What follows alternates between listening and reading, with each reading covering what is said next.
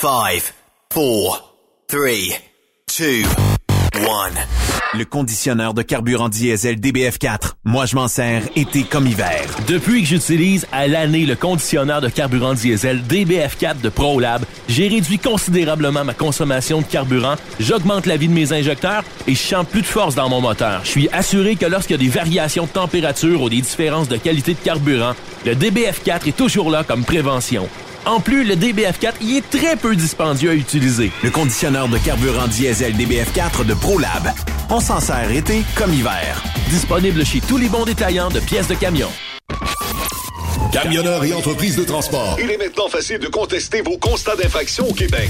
Solution Ticket aide les camionneurs et propriétaires de flottes de camions à conserver un beau dossier de conduite PEVL et CVL. Vous êtes convoqué par la CTQ, la Commission des transports du Québec. Nous sommes en mesure de vous conseiller et de vous représenter. Avant de payer votre ticket, contactez Solution Ticket. Visitez solutionticket.com ou composez le 514-990-7884 et ce de 8h à 8h, 7 jours sur 7. Solution Ticket, la solution à vos problèmes de ticket au Québec. Tu veux interagir avec le studio? Texte-nous au 819-362-6089. 24 sur 24. Vous avez une petite entreprise qui souhaite offrir à son personnel les mêmes avantages que les grosses flottes? Avec la RPQ, c'est possible. Assurance collective, compte national pour des pneus, escompte pour l'achat de pièces, rabais pour clinique médicale privée, firme d'avocats spécialisés, affacturage et tellement plus. Et oui, ces avantages exceptionnels sont même disponibles pour les ateliers mécaniques et les unités mobiles pour véhicules lourds. N'attendez plus. Contactez l'ARPQ à arpq.org. Transwest recherche des camionneurs pour des voyages en team pour le Canada et les USA avec passeport valide. Départ selon vos disponibilités. Contactez-nous au 1-800-361-4965 poste 284 ou postulez en ligne sur groupetranswest.com. TSQ. Qu'est-ce que ça veut dire? Truck Stop Québec. La santé financière de votre entreprise passe par la rapidité de vos clients à vous payer. Pourquoi attendre 30 jours quand notre équipe peut vous payer dans une moyenne de 24 à 48 heures après votre livraison? Et ce, moyennant des frais minimes. Chez Affacturage JD, nous l'avons compris et nous avons la solution, soit l'affacturage. C'est simple, on achète vos factures. Faites comme des milliers d'entreprises. Reprenez en main vos recevables. Appelez-nous maintenant au 1-888-694-8721. 1-888-694-8721. À facturage JD. Pour plusieurs camionneurs et brokers, la comptabilité, c'est compliqué et ça demande des heures de travail. Céline Vachon, comptable dans le transport depuis 20 ans, est votre solution. Roulez l'esprit en paix. Céline s'occupera de votre comptabilité, votre tenue de livre, vos déductions, vos remises de taxes, vos impôts personnels et de société, et même du démarrage de votre entreprise. Le tout sous une même adresse. Vous êtes meilleur pour rouler? Nous, c'est de faire votre comptabilité. Un seul numéro. 450 649 1744. 450 649 1744. Céline Vachon. Une vraie mère pour les camionneurs. Pour rejoindre l'équipe de Truck Stop Québec, de partout en Amérique du Nord, compose le 1-855-362-6089. Par courriel, studio à commercial truckstopquebec.com. Sinon, via Facebook. Truck Stop Québec, la radio des camionneurs. Parfois, la recherche d'un emploi, c'est compliqué et ardu. Ça, c'est parce que t'es jamais venu porter ton CV chez Transport Gilmire. C'est simple. Chez Gilmire, t'as la possibilité d'être basé à Montmagny, Longueuil, Toronto ou Lapocatière. Les équipements sont récents. On offre également un bonus à chaque trois mois. Sans oublier que tu seras payé au millage réel parcouru. Et bienvenue aux nouveaux diplômés.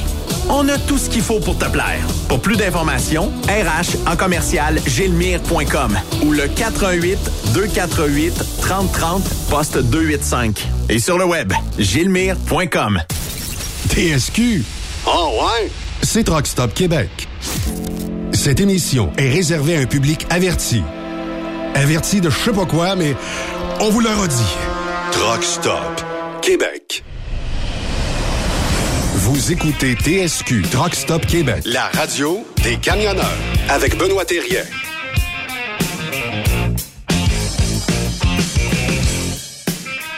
Bonne année. Bienvenue sur truckstopquebec.com. Votre radio 100% camionnage.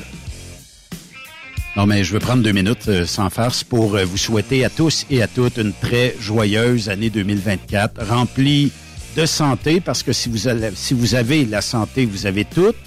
Et si euh, aussi vous avez du bonheur, vous avez tout. Et je vais vous souhaiter plein de défis pour cette année. Pourquoi? Parce que des défis, ça nous donne du gaz, ça nous donne le goût de se surpasser. Puis comme l'année semble un petit peu partir du mauvais poil au niveau financier, ben, j'ose croire que ça va changer du côté de, mettons, euh, avril, mars-avril, on dit que ça devrait possiblement changer. En tout cas, on le verra. Je vous en souhaite une belle. Et euh, qui de mieux placé pour débuter l'année avec nous autres que Yannick Marceau? Yann Marceau, comment ça va? Ça va très bien, ça va très bien. Bonne année 2024 à toi, ton équipe, ainsi que tous les camionneurs, camionneuses et euh, X du Québec. Et Yell. Les Yell. As-tu passé un beau temps des fêtes, Yann?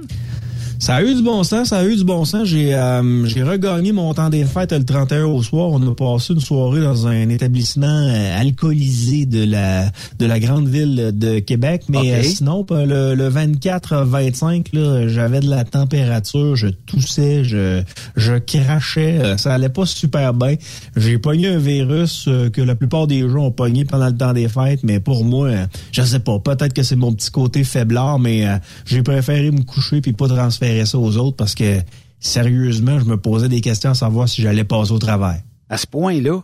Ben, je pense que j'ai eu la même chose, mais euh, écoute, euh, j'ai dit ça y est, probablement un dérivé euh, de la COVID ou quelque chose comme ça. négatif à tous les tests. Donc, virus respiratoire, il y en a eu plein, il va en avoir plein, puis il y en aura d'autres durant l'hiver. C'est comme ça. On passe notre temps à l'intérieur. Puis je pense que faut vivre avec. Euh, ça fait partie de la game, tant qu'à moi. Puis il euh, y, a, pas de mal à avoir une grippe aujourd'hui. On dirait qu'on a la grippe. Ah, ça y est, j'ai-tu euh, la COVID, j'ai-tu... ah, je suis malade. Ben non, mais à un moment donné, il faut vivre aussi. Là.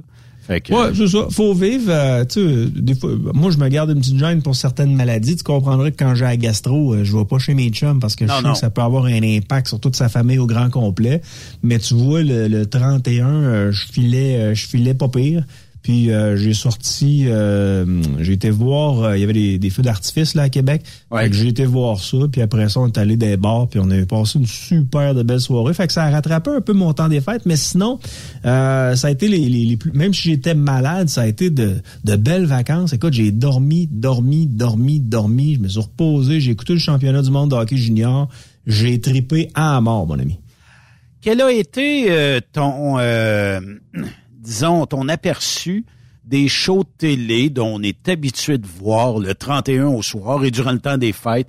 Est-ce que les bye-bye de ce monde, les infoman de ce monde et tous les autres shows de télé de ce monde t'ont satisfait cette année? J'ai adoré Infoman. Pour ce qui est du bye-bye, euh, je suis plus ou moins un fan du, euh, du bye-bye. N'écoutant pas la télé québécoise, ben ben, mis à part peut-être les nouvelles, euh, je te dirais que tu sais, je comprends pas tous les liens et tout ça, mais pour ce qui est d'Infoman, je veux dire, pour moi, c'est un immanquable à, chaque année. J'ai tripé comme pas possible. Je sais pas si vous vous souvenez des trois Fitzgibbon, les trois Pierre Fitzgibbon, mais on l'avait pas averti. Avant qu'il rentre dans la pièce, on l'avait pas averti qu'il allait avoir deux autres Pierre Fitzgibbon. Ah Et euh, ce petit moment-là, moi, ça a été ça a été un bijou parce que Pierre Fitzgibbon, faut le dire, il a pas besoin de la politique dans la vie pour euh, pour gagner sa vie. C'est un gars qui est euh, qui est multimillionnaire, qui est autour de 71, 72 ans. Euh, c'est un air bête. Il sait pas vivre. Euh, quand il y a de quoi à dire, il dit, peu importe euh, la réception qu'il va avoir par la suite. mais dans ce sketch-là, on voit vraiment que le gars, il sait que c'est un personnage. Puis il s'en rend compte des fois qu'il peut être bête avec le monde, puis qu'il fait des petites faces un peu, des petites babounes. Mais euh, avec Marc Labrèche, je veux dire, c'est un, incontournable ce sketch-là. Je l'ai adoré. Puis euh, il y a aussi là, les, la fameuse résurrection du troisième lien qui m'a fait, qui m'a marqué avec euh, Jésus de Nazareth, avec François Legault. C'était tordant. Il y a des bons clins d'œil qui se donnent de temps en temps. Puis bon, moi je pense qu'on devrait éliminer le bye-bye. Pourquoi? Parce que trop de monde déteste cette revue-là année après année. On dirait que c'est, puis je, vais le dire selon mon, ma propre opinion, j'ai l'impression que c'est des inside jokes entre quelques artistes, puis on fait un show avec ça, pensant que mon inside, tu sais, des fois on en fait des inside jokes ensemble, mais si on transposait ça en ondes, il y a bien des gens qui disent de quoi qu'ils parlent, puis pourquoi qu'ils rient de ça. C'est un peu de même que je me sens quand j'écoute le bye-bye. Puis ils font passer beaucoup leurs idées politiques. Tu sais, euh, en ayant écouté le bye-bye par les années passées, cette année, je me suis gardé euh, une petite gêne sur le bye-bye. J'avais d'autres choses à faire. Mais euh, ce qu'on m'a dit, c'est qu'on a beaucoup ri des conservateurs. Euh, Pierre Poliev, on m'a dit aussi qu'on avait ri un peu euh, d'Éric Duhem euh, et tout ça. On, dans le bye-bye, on passe beaucoup nos idées politiques. Puis, moi, je considère que le bye-bye, ça devrait être des coups sur la marboulette à tous les politiciens, peu importe le, parti. Oui. aussitôt qu'ils font une bourde, une gaffe, n'importe quoi dans l'année, on met ça dans le bye-bye, puis on spinne ça un petit peu, puis ça fait ça fait rire les gens de toute façon. Puis quand on se sent tous impliqués, même si on a tous une couleur politique. Ben, quand on rit de notre parti, on trouve ça drôle, nous autres aussi. Puis euh, on, rit, on rit euh, de, tout le monde. Je pense qu'effectivement, si on riait de tout le monde, ça serait 100 fois mieux comme émission. Oui, puis tu sais, tu perdrais personne. Euh, quand on rit de tout, parce que c'est possible de rire de tout, soit dit en passant, quand on rit de tout, puis des idées politiques des divers partis, il y a quelque chose qui nous rassemble. on est là, on rit un peu de, de l'autre parti, mais on rit un peu d'une autre de notre parti à nous. Moi, je trouve ça, euh, je trouve ça correct, mais au Québec, euh, si t'es d'un bord, t'es correct. Si t'es de l'autre bord, t'es un ennemi. Puis ça a toujours, toujours, toujours été, euh, été comme ça. Puis les conservateurs ont mangé une volée pendant le temps ah du bye-bye. Ce sera comme ça pour toutes les prochaines années, j'imagine. Ouais. As-tu vu la mairesse Plante et le maire de Québec, quelque part, où ce qu'on aurait pu rire d'eux autres un peu, soit, soit dit en passant, la mairesse, on dirait que a pas fait partie de grand-chose. Et puis, euh, le maire non plus. Marchand, on l'a pas vu à nulle part vraiment, là, tu sais, faire de quoi de drôle avec, là. Ouais, dans Info... Non, ils ont pas fait grand-chose de drôle. Là. Dans Infoman, ils ont fait un segment là, sur le, le troisième lien puis les études du tramway et tout ça. Puis ce qui est capoté là-dedans, c'est que il y en a qui ont ri là, en voyant toutes les études sur le tramway qui avaient été réalisées dans les derniers mois, les dernières années, mais c'est de véritables études qui ont été faites. Et de penser que la Caisse de dépôt et de placement allait euh, va, va nous donner une autre son de cloche sur euh, les besoins de Québec, c'est un peu de la c'est un peu de la folie. sais, La Caisse de dépôt et de placement, malheureusement pour les détracteurs du tramway dont je fais partie, vont nous reproposer un, un tramway et la CAC va tout faire pour essayer de changer le nom du tramway. Il va appeler ça un genre de SRB modifié, un genre de tramway modifié, mais il n'y aura pas le nom de tramway là-dedans. La, la, la, la, CAC ne peut pas avoir de l'air aussi euh, incompétente que ça. Oui, mais de toute façon, euh, je, pense, je pensais et je croyais que le tramway était finalement enterré, terminé, bonsoir, on passe à autre chose. J'ai pas l'impression qu'on on est rendu là. J'ai l'impression qu'on va nous leur planter dans la gorge et ce avant. Parce que c'est quand, c'est-tu euh, quelque part comme euh, dans, ils ont six mois pour nous préparer un motif de vente pour euh, le tramway et nous enfoncer ça bien profond dans la gorge? Oui, puis Ben, ils reprennent les mêmes ingénieurs qui avaient fait les études, qui en étaient venus à la conclusion que ça prenait un tramway. Tu sais, tout ça là, c'est c'est c'est de la boucane politique. Et j'ai juste hâte de voir qu'est-ce qu'ils vont faire avec le résultat. Tu sais, c'est ça qui va m'intéresser moi. C'est le résultat des recherches de la caisse de dépôt et de placement.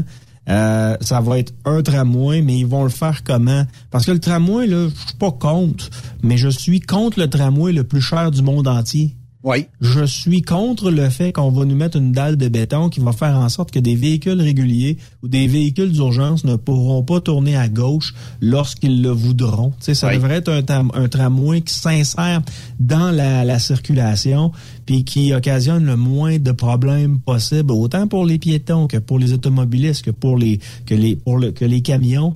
Euh, que les véhicules d'urgence, ils devraient tous être capables de tourner aux endroits où ils peuvent le faire. Mais avec la maudite dalle de béton, ben on n'a pas le choix. Il y aura des gros détours à faire, incluant pour ce qui est des véhicules d'urgence. Soit dit en passant, j'adore ton t-shirt. On devrait prendre une photo et l'envoyer sur euh, Québec.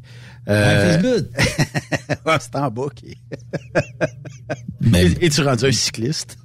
mais je suis un cycliste, je suis un piéton, je suis un automobiliste. Moi, c'est, je, je, sais que ça peut faire, ça peut, ça peut paraître euh, bizarre de dire ça, mais tu sais, des fois, je lis des affaires sur, euh, sur les idées que j'ai, euh, sur divers sujets. Puis euh, tu sais, des fois, on, m'a même dit que j'étais d'extrême droite. C'est complètement faut vraiment être débile pour me qualifier d'extrême droite.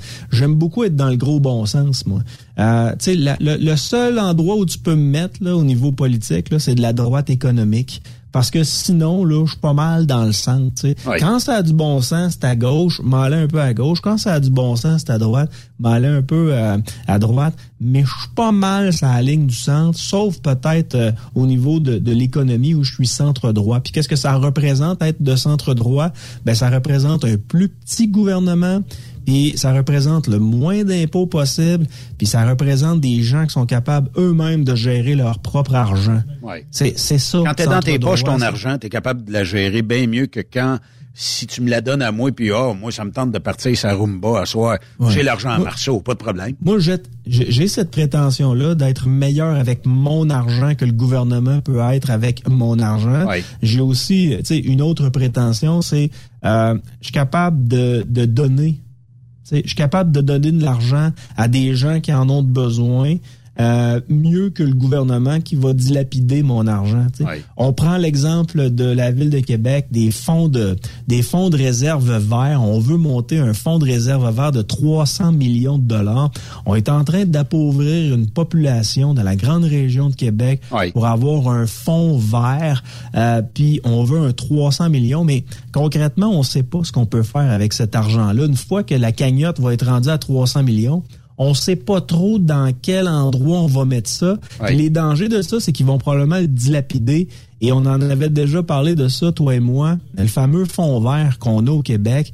Euh, il était sorti un article il y a de ça quelques années, Ben. Peut-être que tu pourrais le trouver rapidement. Le fond vert, donc l'argent des Québécois qu'on a mis dans le fond vert, a servi à électrifier une clôture au Gabon pour que des grands gorilles puissent vivre à l'intérieur de cet enclos-là sécurisé. Donc le fond vert, clôture électrifiée, Gabon, Gorille, tu devrais avoir l'article en question. sais, ça, là, c'est que c'est quand tu mets de l'argent à quelque part, puis il y a un surplus, puis ils savent pas quoi faire, ben il y a des maudites niaiseries qui se font avec l'argent du peuple. Et quand vous me dites, ouais, on comprend pas trop pourquoi tu es de centre droit, ben c'est parce que c'est des décisions connes comme ça qui me rendent tellement fâché envers ceux qui dilapident mon argent que j'en viens à souhaiter un petit gouvernement, puis plus d'argent dans mes poches, donc moins d'impôts. Le fonds vert, payé en grande partie par les automobilistes québécois, servi à financer un projet d'électrification d'une réserve touristique de gorilles au Gabon. Euh, le projet de l'entreprise du Bas-Saint-Laurent, Audace Technologies, évalué à 217 000 quelque chose, devait bénéficier d'une aide de 148 000 pièces du Fonds vert québécois dans le cadre du programme de coopération climatique internationale. L'argent du fonds provient surtout d'une taxe de l'essence de 4 sous le litre qui, que payent les automobilistes québécois. Le ministre de l'Environnement aura finalement versé 128 000 pièces avant d'y mettre fin au printemps dernier. Bon, on voulait soutenir le développement économique local, la ouais, C'est en quelle année, ça, Ben? 2019. 2019. Fait tu sais, quand on leur donne trop d'argent, il faut des niaiseries avec. Puis moi, là, quand je donne de l'argent au fond vert, là, c'est pour euh, c'est parce que le gouvernement me le demande, mais de voir qu'ils prennent cet argent-là que je leur donne, puis ça se ramasse au Gabon pour euh, électrifier des clôtures qui euh, pour des réserves de gorilles, je trouve ça totalement débile. Fait que, ben le seul endroit où tu peux me mettre, c'est de centre droit économique. Mais pour le reste, Ben, pense que toi aussi, tu es un peu euh, comme moi. On est dans le gros bon sens, puis on n'est pas dans les excès gauche-droite. Oui, effectivement. As-tu pris des résolutions pour 2024, Yann Marceau? Euh, j'ai euh, j'ai pris des actions. je vais commencer. J'ai déjà commencé à le faire, soit dit en passant. Je vais commencer le CrossFit. OK. Donc là, j'ai eu mes exercices euh, pour débuter le fameux euh, CrossFit pour avoir une shape à la, à la Benoît Terrien. Il va falloir que falloir que je travaille extrêmement fort. Non, moi, c'est du crush chips que je mange. ouais. Mais là, j'ai commencé à me mettre en action. Donc, j'ai recommencé le gym dans les dernières semaines. Okay. Là, j'axe mes exercices dans le but de commencer le CrossFit. Tu sais, on rit de ça, toi et moi, là, le CrossFit. Là. Ah, mais, mais tu regarderas la shape des gars puis des filles qui font du CrossFit. C'est des shapes d'athlètes parfaites. Donc, euh, tu sais, il y a les épaules, il y a les bras, il y a les jambes, il y a les mollets. Tout grossit en même temps. Puis en plus, c'est cardio. Fait que je m'embarque là-dedans pour 2024. J'ai peur de mourir d'une crise de cœur, mais je vais, euh, je vais passer au travers. Puis euh, on s'en reparle en 2025 pour ce qui est de mon, mon objectif que je me suis fixé en, 2024. Mais sinon, des résolutions... Euh, des résolutions. Ouais, peut-être d'être un peu moins toxique envers, envers les, euh, les gens qui sont débiles. J'ai une tendance à harceler les gens qui sont débiles euh, sur Twitter, mettons. quand j'en prends un en grippe, on dirait que je le lâche pas. Puis ça arrive souvent que c'est des politiciens comme Justin Trudeau ou d'autres d'autres politiciens. Comment? Ils te bannissent pas? Mais j'en veux à leurs idées, j'en veux pas aux individus personnellement. sais. Quand je parle d'une citation débile, oui, c'est le politicien qui l'a dit. sais. Comme donner de l'argent du fond vert au Gabon, je trouve que c'est un geste débile, mais je ne, je ne dis pas que la personne qui a accepté ça est débile, mais le geste l'est. Puis non, je me fais rarement bannir là, euh, je, je me fais rarement bannir par les politiciens. Parce que Twitter est la plateforme idéale pour vider son sac euh, quand ben oui, ben oui, ben oui. Tu sais, Facebook, euh, aussitôt que tu euh, parles un peu euh, croche ou à l'envers des idées de tout le monde, mais c'est pas long que tu un quoi 15 jours, 30 jours de banni ou quelque chose comme ça. Là. Fais juste échanger une belle poulette à moitié habillée et ça y est, on vient de te bannir. Là. Fait que Facebook est trop, tant qu'à moi, raide là-dessus. Est-ce que tu arrêtes de fumer en 2024? J'ai jamais fumé, Ben. Moi, je suis pas... Euh, tu sais, contrairement à ce que ben du monde peuvent penser, là, j'ai jamais pris de drogue. Puis euh, je bois de l'alcool avec modération. Puis la cigarette, j'ai jamais fumé ça. Je prends pas de potes non plus. Euh. mais il y a une affaire. Moi, j'étais en vacances avec toi dans le sud. Puis c'est vrai, t'étais étais pas mal low profile, sa boisson. À part peut-être les mojitos, là. Mais, les endroits où je peux me saouler, là, puis ma blonde sera là pour euh, t'en témoigner, là, c'est quand je me couche le soir, puis euh, je décide de me coucher. Mettons, le, vendredi soir, ma blonde veut se coucher un peu tôt, on fait un peu l'amour, puis après ça, elle, elle, s'endort parce qu'elle est totalement brûlée. Ouais. Ben moi, ce que je fais, c'est que j'ai ma petite bouteille de vin, je prends, j'écoute mon Netflix, puis je me prends des verres de vin. Là, là, c'est sûr et certain que quand je suis dans mon lit, puis je prends deux, trois verres de vin en ligne, je me relève plus, c'est fini. Là, je peux être, euh, je peux être un peu plus magané. Mais sinon, le reste, là, je, je, toujours la modération. Toujours, toujours la modération. OK. Premier sujet de l'année 2024, on rentre à l'école sans cellulaire. En tout cas, bref, ça a l'air à pas être déployé également partout, là. Mais euh, toi, es-tu du genre à... Mettons qu'on jase, là. Puis que t'as de quoi me dire d'important, puis... Euh, ouais, ouais, Yann, puis là, je te pitonne ça d'en face, je te regarde même pas. Ah Yann, d'accord. ouais, ouais, Yann. Il a rien qui me déplaît plus que quelqu'un qui pitonne le temps que tu as une discussion avec. Puis des fois, je dis, bon, ben regarde, mais t'as fini, là, tu me le diras. Mais c'est euh, à l'école, ça doit être d'autant plus exigeant pour un prof, premièrement, les réponses d'examen, ça doit se texter ça à côté. Puis là, ben, en ayant plus de cellulaire, probablement qu'il va y avoir des euh, jeunes il y a des jeunes qui sont comme intoxiqués au cellulaire. C'est comme le troisième bras qui, est poussé après eux autres. Puis de plus avoir de cellulaire, là, il y en a qui vont trouver ça rough les premières semaines. Mais je ne sais pas si j'aurais été comme le ministre jusqu'au point de bloquer ça, mais je l'aurais peut-être encadré. Puis j'aurais peut-être mis quelque chose. Bon, quand vous rentrez dans la classe, vous fermez votre cellulaire. Si j'en un avec le cellulaire, ben on aura une conséquence. Puis ça se termine là. Tandis que là, ben c'est comme jouer à police un petit peu. C'est ça qui me bug un petit peu dans cette euh, réglementation-là. T'en penses quoi? Tu sais, Ben, ben écoute, moi j'ai je, été enseignant au Collège Radio-Télévision de Québec. J'avais à peu près des cohortes de, de, 20 étudiants, entre 15 et 25 euh, étudiants. Puis j'avais à gérer les cellulaires en classe. OK? Et je tolérais les cellulaires en classe jusqu'à temps que je me rende compte qu'il y en a un que, tu sais, qui, qui, qui était un peu trop sur son cellulaire, puis je l'avertissais. Puis la deuxième fois, c'était, regarde, tu as deux choix, soit tu vas porter ton cellulaire dans, dans ta case, ou soit tu t'en vas avec ton cellulaire dans ta case, puis tu reviens plus. Mais moi, visiblement, tu me déranges avec ton cellulaire, puis tu déranges les autres qui sont autour tu sais, moi, c'était ma méthode. Mais c'est sûr que c'est un collège privé. Je sais pas comment ça se passe euh, au secondaire ou au, euh, au primaire. Mais moi, il y a quelque chose qui me titille, Ben. C'est qu'on a besoin de passer euh, une loi pour que les étudiants n'amènent pas leur cellulaire en classe. Pourquoi les professeurs ne sont pas capables d'avoir cette autorité-là?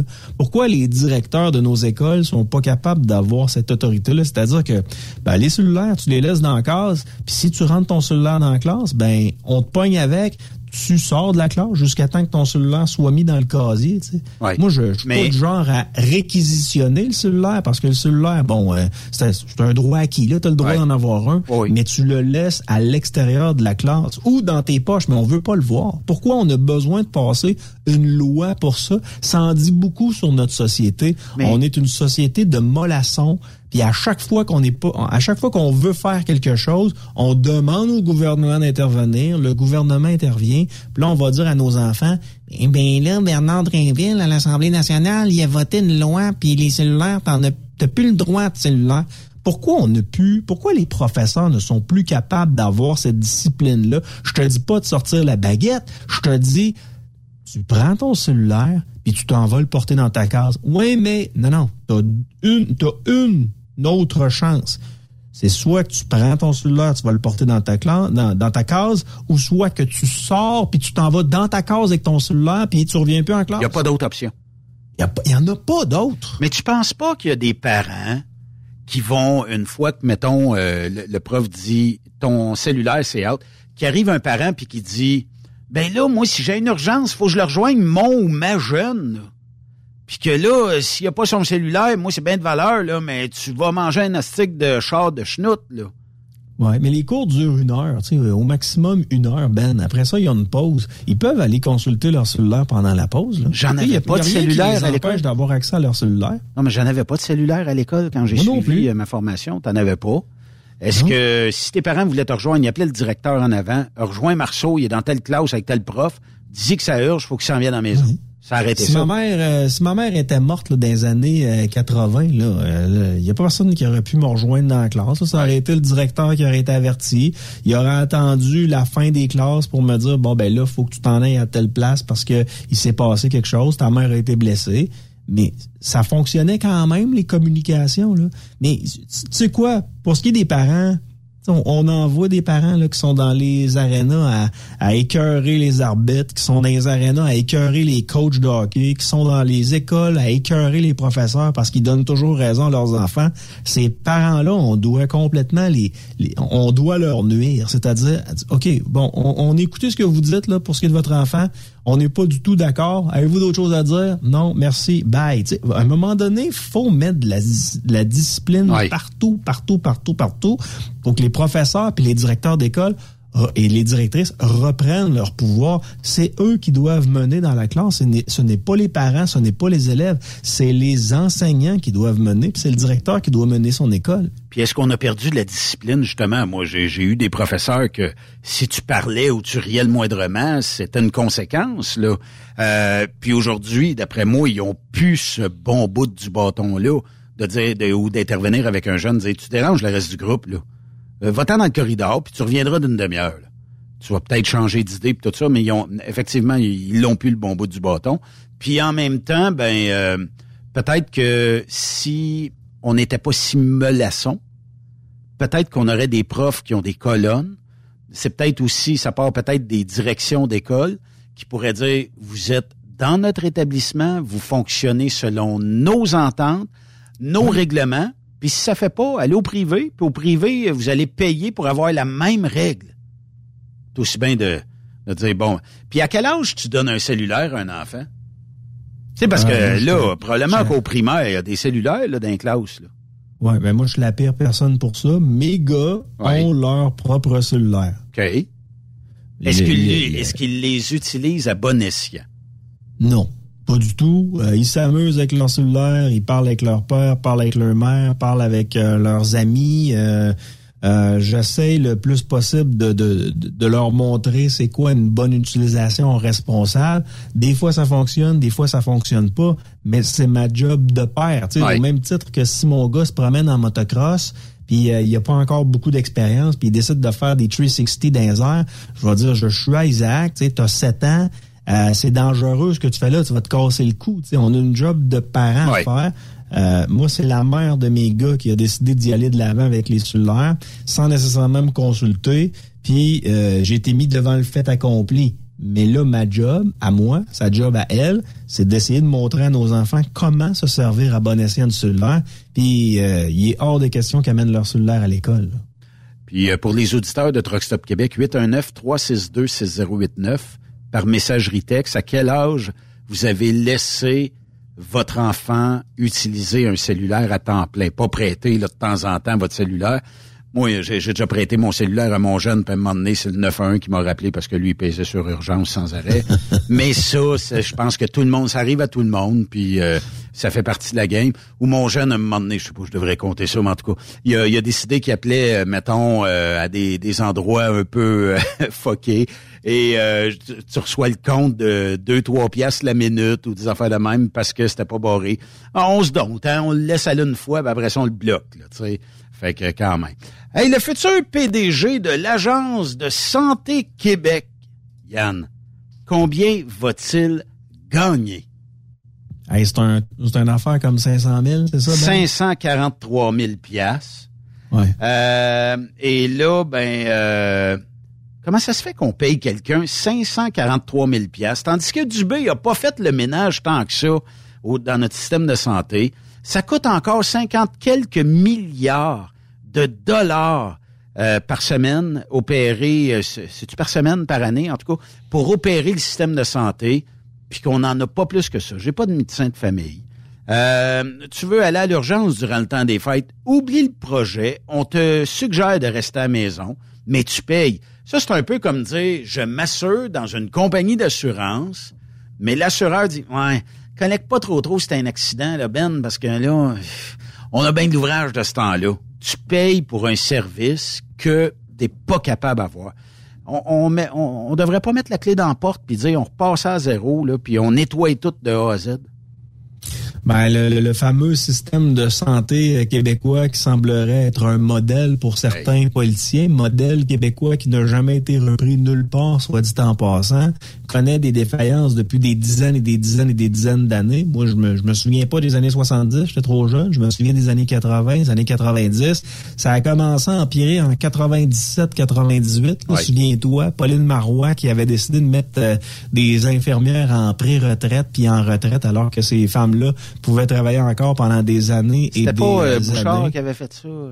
Euh, était avec Bouchard, mais euh, c'est vraiment Pauline Marois qui avait pris cette décision-là. Puis il y a de ça cinq ans, elle avait réalisé une entrevue où elle euh, où elle avait mentionné que si c'était à refaire, elle referait la même chose avec les mêmes paramètres, même si on se rend compte qu'aujourd'hui on s'en sait pas, on, s'en est pas encore, euh, on s'en est pas encore remis. Cela dit, on gosse un peu sur le, le salaire de ce fameux Top Gun là euh, gestionnaire. Effectivement, c'est un montant qui est astronomique, mais quand on pense à Christian Dubé, Christian Dubé qui travaillait pour Cascade avant de se lancer en politique, par la suite, il est allé travailler pour la Caisse de dépôt et de placement. C'est des salaires qui sont au-dessus d'un million de dollars par année et ces gens-là travaillent pour des entreprises qui sont privées euh, ou euh, semi-privées, si on veut, là, pour ce qui est de la, Caisse de dépôt et, de, et de placement.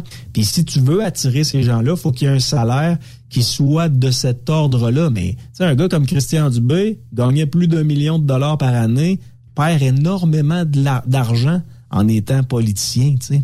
Là, il est autour de 200 000, mais quand il était au privé, il gagnait plus d'un million de dollars. Fait que si tu veux attirer des gens extrêmement compétents qui proviennent du privé, puis tu veux les amener, faut que tu aies des salaires qui soient compétitifs. Puis à 500 000, ils sont pas encore assez compétitifs. C'est fou quand on y pense. Là. Quand on compare ça avec nos salaires à nous, on se dit ça n'a pas de bon sens. Mais de l'autre côté, c'est le type de salaire qui pourrait intéresser des top guns en fin de carrière ou des gens qui disent, regardez, moi, je suis indépendant de fortune, comme Pierre Fitzgibbon, je suis indépendant de fortune, m'aller faire un quatre ans en, en politique. Ben il y en a de ces gens-là, mais moi personnellement, je le ferais pas Ben. Écoute, moi je travaille pour la caisse de dépôt et de placement exemple, je suis un gestionnaire Top Gun, je, je fais un million de dollars par année avec des bonus en plus, mon nom sort jamais nulle part, j'ai pas à répondre à aucun journaliste, me fais pas insulter sur Twitter, me fais pas insulter sur les réseaux sociaux. Hey, je reste-tu à la caisse de dépôt et de placement Tu n'hérites pas d'un ministère tout croche. En plus. tu sais, la personne, la personne qui va aller là, c'est soit que c'est un suicide politique ou soit que c'est un euh, c'est un gars qui va passer à l'histoire. Fait que je je sais pas qui va accepter ce ce genre de poste là, mais c'est c'est des salaires qui sont incroyables pour monsieur madame tout le monde, mais dans ce monde-là de gestionnaire élite entre guillemets, c'est les salaires qui c'est quasiment des salaires de crève-faim. Euh, je vais regarder le salaire de Dubé juste pour le fun. Euh... Il était à 170, mais avec les augmentations de salaire, il était autour de 200. 231 000. Ouais. Euh, puis euh, bon, 231 000, il doit avoir une allocation de véhicule, une allocation de ci et de ça. Ben, c'est un ministre, donc nécessairement, il y a un agent, un agent qui, qui, qui le conduit partout puis qui l'accompagne. Puis euh, oui, lui, il y a des primes quand il est à Québec, il y a des primes quand il dort chez eux. Euh. ouais. il y a des primes. Yann, pour euh, la question à quel âge vous devez laisser un cellulaire à vos enfants, on a quelqu'un qui nous écrit au 819-362-6089. J'ai laissé à mon jeune de 10 ans mon ancien cellulaire. La mhm. crise de ma femme, toi. ouais, c'est sûr. à 10 ans je, je, suis mal placé pour parler. Je pense que mon jeune a 10 ans avec ça. Mais tu sais, il n'y avait pas de réseau, il y avait juste le Wi-Fi dessus, fait qu'il apprenait à pitonner. Mais le, mais le geste de donner de la technologie à nos enfants, c'est pas un mauvais geste, non, Ben. Non. Ce qu'on doit faire, c'est les, c'est les encadrer puis leur montrer comment utiliser un cellulaire. Est-ce que ça fonctionne toujours, la fameuse discipline? C'est sûr que non. Moi, des fois, ça fonctionne, des fois, ça fonctionne pas. On est des pères, on est des mères, on sait comment ça, ça fonctionne. Là. Mais de l'autre côté, ils comprennent que quand ils sont à table, ils n'ont pas le droit de cellulaire. ça fait partie de la, la, formation de nos jeunes. Tu es à table, tu es devant le monde, tu lâches ton cellulaire. Euh, euh, t'arrêtes de, de, de, communiquer avec les gens à 8 heures le soir parce qu'il est trop tard pour communiquer avec les amis après 8 heures. T'sais. Même affaire le, le matin. Fait que tu sais, il y a tout le temps des petites disciplines à faire. Euh, je ne sais pas si c'est une erreur euh, qu'on a fait, moi et la mère de mes gars, de leur donner des cellulaires. Euh, mais jusqu'à maintenant, je regrette pas. Puis ils sont responsables. Est-ce qu'ils sont parfaits? Non. Est-ce qu'ils sont responsables? Oui. Euh, j'ai quelqu'un qui a écrit 14 ans, mais à 14 ans, je ne sais pas si l'entourage fait en sorte que tous mes chums ont un cellulaire, tous mes amis, eux, ont un cellulaire puis toi, t'es la personne qui en a pas. À l'école, là, c'est pas martyrisant, mais il y, a une certaine souffrance quand tu fais pas partie de la gang. Il y a une pression populaire de la part du groupe. Ah, hey, Marceau, t'as pas de cellulaire, toi, comment ça se fait? Et euh, d'endurer ça, c'est peut-être des fois plus facile de dire, ben oui, je vais t'en donner un cellulaire. De toute façon, à cette heure, les prix ont commencé à baisser. C'est encore mieux, mais euh, techniquement... Euh, je sais pas c'est quoi l'âge minimal auquel on devrait donner des cellulaires à nos jeunes. Moi, je pense que quand tu les sens responsables, ça pourrait probablement euh, être la meilleure âge. Si à 10 ans, tu sais qu'il est responsable, qu'il te montre pas un bill euh, incroyable, vas-y. Mm. Puis si tu penses que c'est pas bon à 10 ans, vas-y pas non plus. Ça reste peut-être une décision euh, parentale. Ah ouais, puis tu sais, on n'est pas comment je pourrais dire ça? Tu sais quand moi je suis dans un couple séparé là, la mère de mes gars je suis avec. Et puis elle a pris une décision elle-même de son côté. Puis là moi je dois vivre avec. Mais à un moment donné, il faut que tu fasses équipe avec euh, la mère là, puis ou le père. Là, tu prends des décisions. L'idéal aurait été que les deux se consultent, puis qu'après ça, il en arrive à, à, une solution. Mais le contexte était que il s'en allait en voyage, puis il y avait énormément d'heures à faire en avion. Donc, elle s'est dit, tiens, je vais leur procurer des cellulaires. Mais tu la, la, démarche au départ était correcte, mais c'est parce qu'une fois que tu plus en voyage, là, tu peux pas leur enlever le cellulaire. Non, c'est terminé. fait que là, on a dû apprendre à vivre avec ça. Puis c'est pas, pas toujours facile, mais écoute, mais il y en a qui font l'amour à 12 ans, des jeunes enfants. Moi, ma première relation sexuelle a été 12 ans. Fait que, c'est quand j'entends, hey, cellulaire 14 ans, je me dis, tabarouette. Ouais, moi, je trouve, en tout cas, euh, vous le savez comme parent quand vos jeunes sont corrects, puis c'est ça. Hey, toi, t'as un cours de pilotage 101. Hein? En tout cas. Pilotage privé, oui. Privé. Et puis j'ai mon commercial. Qu'est-ce que t'as euh, fait? Comment t'as réagi en voyant la porte arrachée euh, de Boeing, euh, c'est Alaska, la compagnie Alaska Airlines, qui a perdu une porte? C'est quelque chose, là. Que... C'est un Boeing, c'est un Boeing 737 Max 9. Euh, ma première réflexion, ça a été un hublot peut pas faire ce genre de trou-là. Au début, c'était la nouvelle. Hein. On parlait d'un hublot arraché. Hein.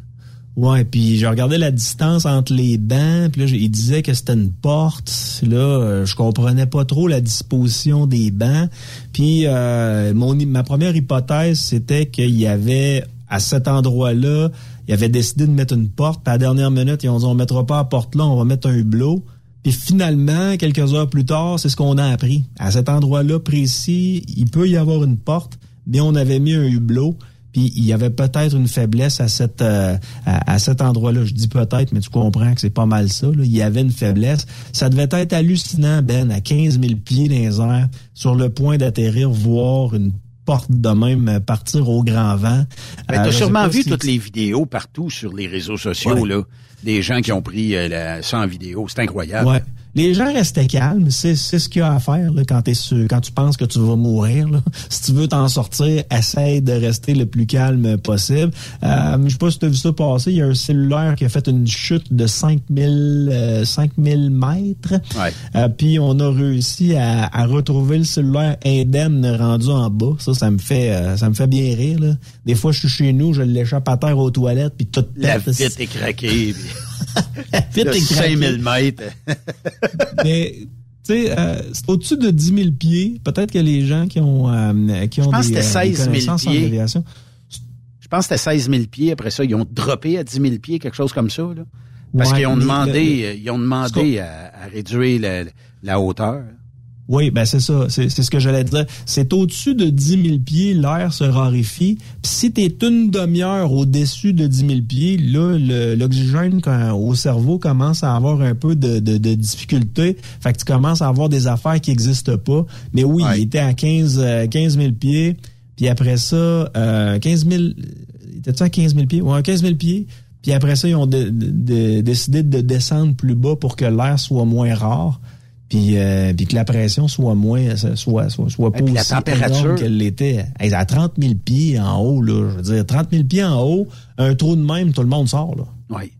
Les sièges, tout. Puis, euh, il me semble qu'un passager, d'avoir vu ça un petit peu plus tôt aujourd'hui, un passager qui avait comme une veste dessus, puis la veste s'est comme déchirée, aspirée vers l'extérieur, parce qu'il y a comme une pression qui se crée. Puis j'aurais pas, là, il y avait personne d'assis à côté de, de ce fameux trou-là, là. Euh, mais euh, mettons que tu es assis là, là. Écoute, ta plus belle vue, soit dit en passant, mais tu dois savoir out que l'avion touche au sol. Puis il doit faire fret, même si c'est à 10 000 pieds. Là. Puis peu importe, tu seras à Miami, ça serait arrivé à Miami. À 10 000 pieds, il fait peut-être moins froid, mais il fait toujours fret pareil. Là, Je me rappelle avoir été euh, en France il y a quelques années puis euh, il te montre toujours la température, puis tu te dis tabarnouche, moins 50, moins 60 en haut. Ça, ça veut dire que c'est pas tellement long que t'as frette dans l'avion, là, tu sais. Puis je sais pas, quand, les masques tombent, là, et que tu te mets à respirer dans le masque, là, t'as combien de temps de, de, de, de durée de, de ce gaz-là qui provoque de l'oxygène? Tu sais, on est-tu bon pour une demi-heure? On est-tu bon pour 20 minutes? J'ai pas cette information-là. Je serais porté à te dire que tu peux en avoir pour une coupe d'heure, mais euh, j'ai pas cette information-là. Mais soit dit en passant, c'est 15 000 pieds, t'es dans puis tu commences à descendre, la porte arrache.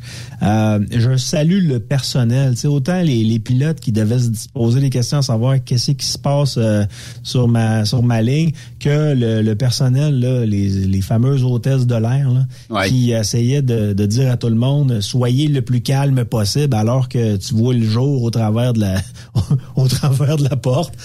Puis là, ça tu devait être hallucinant.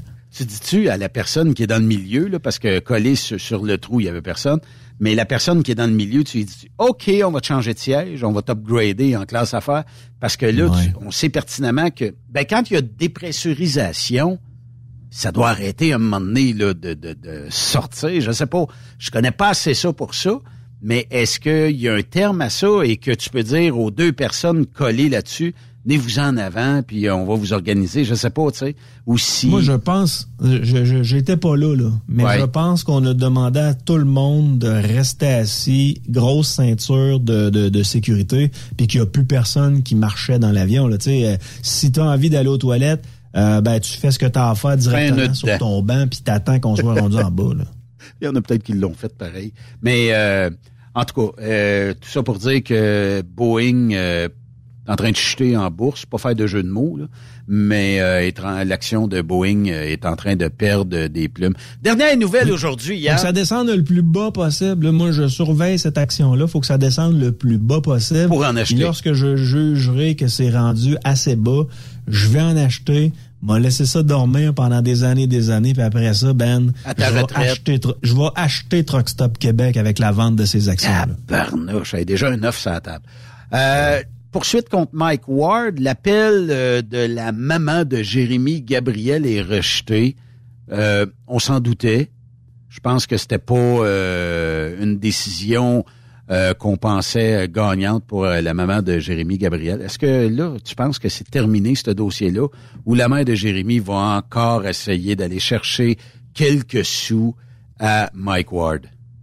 Pour être très franc avec toi, Ben, moi j'ai eu Jérémy comme euh, comme étudiant. Oui, oui. Je connais l'individu personnellement, un gars hyper brillant qui euh, a dû vivre de son premier jour de naissance jusqu'à aujourd'hui des situations que toi et moi on vivra probablement jamais. T'sais, à chaque fois que le petit Jérémy passe quelque part, tout le monde a des visages, tout le monde le trouve lettre, tout le monde euh, dit ah c'est le petit Jérémy, moi j'aime Mike Ward, le petit Jérémy mériterait de mourir, blablabla. Bla, bla, bla, Ce petit gars-là a vécu un enfer. Puis moi, ben, quand j'ai eu la chance de le connaître, j'ai jasé un peu euh, avec, puis j'ai découvert quelqu'un d'exceptionnel. Puis je me dis tout le temps, Astifi qui doit être tanné de sa mère. Tu sais, tu choisis pas tes parents. hein? Effectivement. Puis lui, ça fait des années, des années qu'il veut passer à d'autres choses. Euh, puis là, il commence à passer à d'autres choses. Il a laissé sa job dans la restauration euh, dernièrement. Il veut faire de la radio? Euh, il voulait faire, euh, il voulait travailler dans les médias. Je pense que dans, dans, son fort intérieur, il voulait faire de la télé. Euh, radio, ce serait possible aussi. Là. Avec ses appareils, c'est quand même possible de faire, de faire de la radio. Puis c'est un gars qui a une bonne connaissance générale au niveau de l'histoire. il était franchement intéressant. Moi, quand je l'ai vu passer, je, je l'ai trouvé bien intéressant. Mais on choisit pas nos parents puis il doit être écœuré de que, que, que, sa mère lâche pas le morceau. Là. Oui, effectivement. Puis à un moment donné, il faut qu'elle faut qu'elle euh, puis peut-être que moment a surprotégé le petit gars pendant bien des années. Puis là, elle se dit je vais aller chercher. Ça avait gagné. À qui allait l'argent? Ah, ça aurait été à elle, Ben. Ça aurait été à elle. Je veux dire, elle, là, elle avait un enfant qui était handicapé. Euh, c'était pas facile. Euh, essayer de, de, trouver un moyen que cet enfant-là soit euh, soit aimé des autres personnes. Elle a essayé de le pousser en tant que qu'artiste. Elle a essayé de faire du cash avec pour essayer de l'aider plus tard pas, euh, c'était pas une grande travaillante à ce qu'on m'a dit, à ce que son fils euh, me dit, mais euh, elle voulait le mieux pour son enfant, puis elle s'est mise à délirer, puis elle a peut-être surutilisé ou surexploité son enfant sans s'en rendre compte. C'est des hypothèses en passant. Là. Oh je l'accuse pas de l'avoir fait. Puis à un moment donné, ben il est arrivé l'histoire de Mike Ward que, que le petit Jérémy il méritait pas de faire rire de lui par Mike Ward. Il y a des gens qui regardaient le spectacle de Mike Ward, puis qu'après ça, à la sortie du spectacle, ben il écrivait au petit Jérémy en le traitant de ce pas bon, puis euh, comme quoi il méritait de mourir. Lui, il lisait ça, il avait à lire avec ça. Sa mère a été consciente de ça, était fâchée. Elle a peut-être développé des problèmes suite à ça. Puis après ça, ben, la fascination envers Mike Ward, c'était d'essayer d'y retirer le plus de cash possible. moi, Mike Ward, c'est mon humoriste mon humoriste préféré. Mais dans la portion de d'écœurer un, un adolescent, j'ai un peu plus de misère. J'ai un peu plus de misère avec ça. Moi, c'est pas mon c'est pas mon style. Mais c'est une joke euh, qu'il faisait soir après soir. Puis, tu sais, dans la société, il y a des maillons faibles. Puis les maillons faibles sortaient. Puis il écrivait à Jérémy personnellement en souhaitant, en souhaitant sa mort. Tu sais, c'est Ouais, ce petit gars-là est passé par des choses que toi et moi, on passera jamais. Si j'étais le père du petit Jérémy, Mike Ward, j'aurais été le voir, mon ami. T'as pas idée, Une petite jasette avec, puis ça aurait probablement réglé la patente bien plus. Ça aurait probablement réglé la patente. Ouais. Probablement plus que de collecter puis d'essayer de collecter. Ça surveille souvent contre les gens qui euh, font des poursuites bien souvent. Fait que... Yann Marceau, merci euh, beaucoup. Attention à vous autres, les amis, à tous, je vous souhaite une excellente année 2024. Je vous souhaite de la santé, parce qu'à partir du moment où on a la santé, ben, on peut changer ce qu'il y a à changer. Fait que euh, voilà, on sort jase la semaine prochaine. Salutations à Truck Stop Québec, salutations à Ben et salutations à la à l'excellente euh, Monica qui t'endure depuis tant d'années. Je l'aime, Monica. C'est beau. Salut. Ben, Yannick Marceau, que vous pouvez suivre tous les lundis ici sur Truckstop Québec. De l'autre côté de la pause, on va parler avec Jean-François Maltais ici sur Truckstop Québec.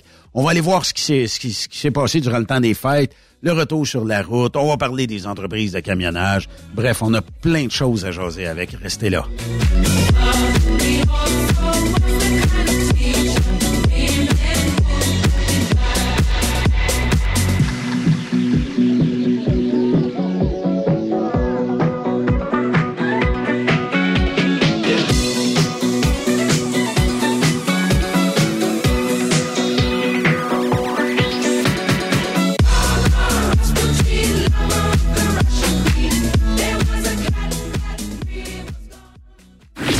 Cette pause. Encore plusieurs sujets à venir. Rockstop Québec. Êtes-vous tanné d'entendre craquer, est se lamenter votre machinerie au travail, de changer régulièrement les bearings, les pins et autres pièces coûteuses? Alors, faites comme des milliers d'utilisateurs. Lubrifiez vos pièces d'équipement avec les graisses de ProLab. Ils en ont une vingtaine de sortes pour répondre à tous vos besoins. Des graisses à base de sulfonate de calcium concentré, graisses à base de molly, graisse 100% synthétique et ce, incluant toujours le traitement anti-friction ProLab. Disponible avec des grades d'opération pour l'été, l'hiver ou pour toute l'année.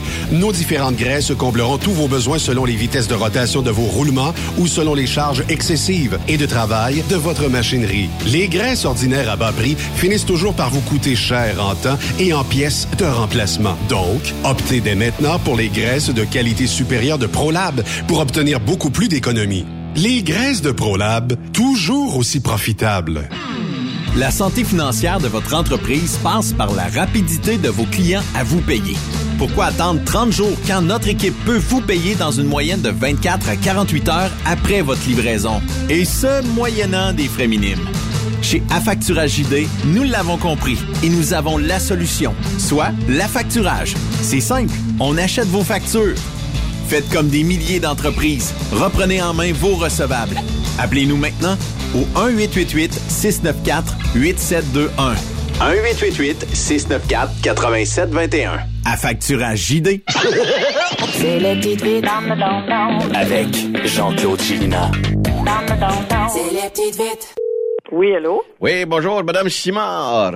Oui. Paul Léger de la firme de sondage Léger, Léger, Marcouillet, petit prépuce rosé. Comment ça va? Ça va bien. Oui. Est-ce que vous avez pris vos résolutions pour la période de, l'année 2024, la celle qu'on a entamée? Non, moi, je prends pas de résolution. Ben, voyons donc. Pourquoi?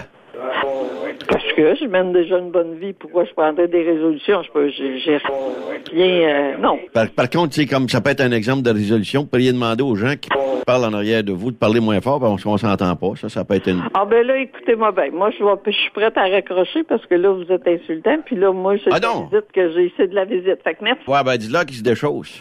OK. Hello. Oui, bonjour, Monsieur Tremblay. Oui, c'est lui-même qui parle. Comment ça va? Ça va bien, toi? Ben, super bien. Paul Léger de la firme de sondage Léger Léger, Belle Rose, j'ai le péteux hérité. Pardon? J'avais passé un beau temps des fêtes? Oui. Et vous pris vos résolutions, vous? Non, pas encore. On coucher, toi. vous allez les prendre quand? Pourquoi est-ce que vous prenez pas de résolution? Ben, je sais pas. Ben, vous avez déjà pris des REER? Oui. Bon, oui. ben, ça même affaire avec des résolutions, ça, des REER. Ah, OK. C'est vrai. Si tu veux une bonne retraite, faut que tu prennes des REER puis des résolutions. C'est vrai. fait qu'on se reparle, c'était super intéressant. OK? OK, right. Bye. Allô? Ouais, bonjour, Madame Pruneau. Oui. Comment ça va? Ça va bien? Bonjour, mon nom est euh, Paul Léger, de la firme de sondage Léger Léger, j'ai une couille de fêlé. Oui, c'est ça, je vous appelle pour savoir si euh, on fait un sondage, savoir si vous avez pris vos résolutions. Non, j'en ai pas pris de résolution. Euh, moi, j'en prends pas d'avance de même. Vite de même, vous, en tant que Pruneau, là, comment ça va la digestion? Ben, moi, j'attends toujours euh, un petit clic, un déclic qui se fasse. Vous aviez pas pris comme résolution, vous, de pas répondre euh, à des innocents au téléphone? Oui. Bon, ben, raccrochez puis tenez vos résolutions. OK, c'est ça que je vais faire. OK. OK.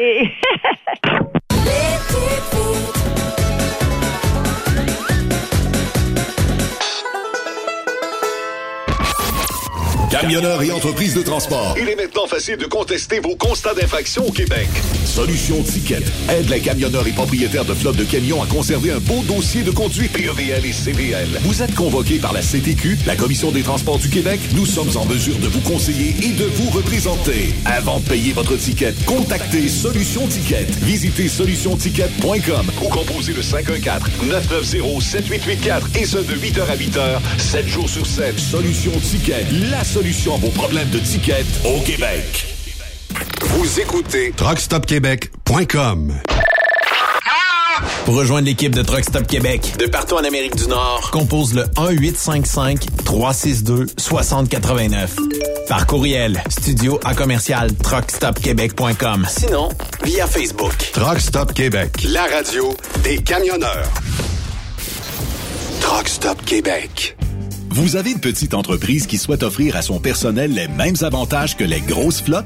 Avec la RPQ, c'est possible. Assurance collective, compte national pour des pneus, escompte pour l'achat de pièces, rabais pour clinique médicale privée, firme d'avocats spécialisés, affacturage et tellement plus. Et oui, ces avantages exceptionnels sont même disponibles pour les ateliers mécaniques et les unités mobiles pour véhicules lourds. N'attendez plus. Contactez l'ARPQ à arpq.org. Photos, vidéos, faits cocasse. Partage-les avec l'équipe de Truck Stop Québec. En SMS au 819-362-6089. 24 sur 24. Pour plusieurs camionneurs et brokers, la comptabilité, c'est compliqué et ça demande des heures de travail. Céline Vachon, comptable dans le transport depuis 20 ans, est votre solution. Roulez l'esprit en paix. Céline s'occupera de votre comptabilité, votre tenue de livre, vos déductions, vos remises de taxes, vos impôts personnels et de société, et même du démarrage de votre entreprise. Le tout sous une même adresse. Vous êtes meilleur pour rouler? Nous, c'est de faire votre comptabilité. Un seul numéro. 450 649 1744.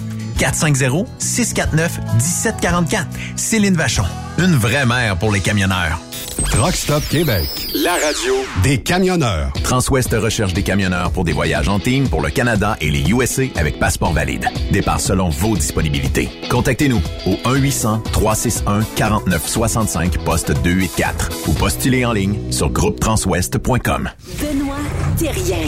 Vous écoutez le meilleur du transport. Truck Stop Québec.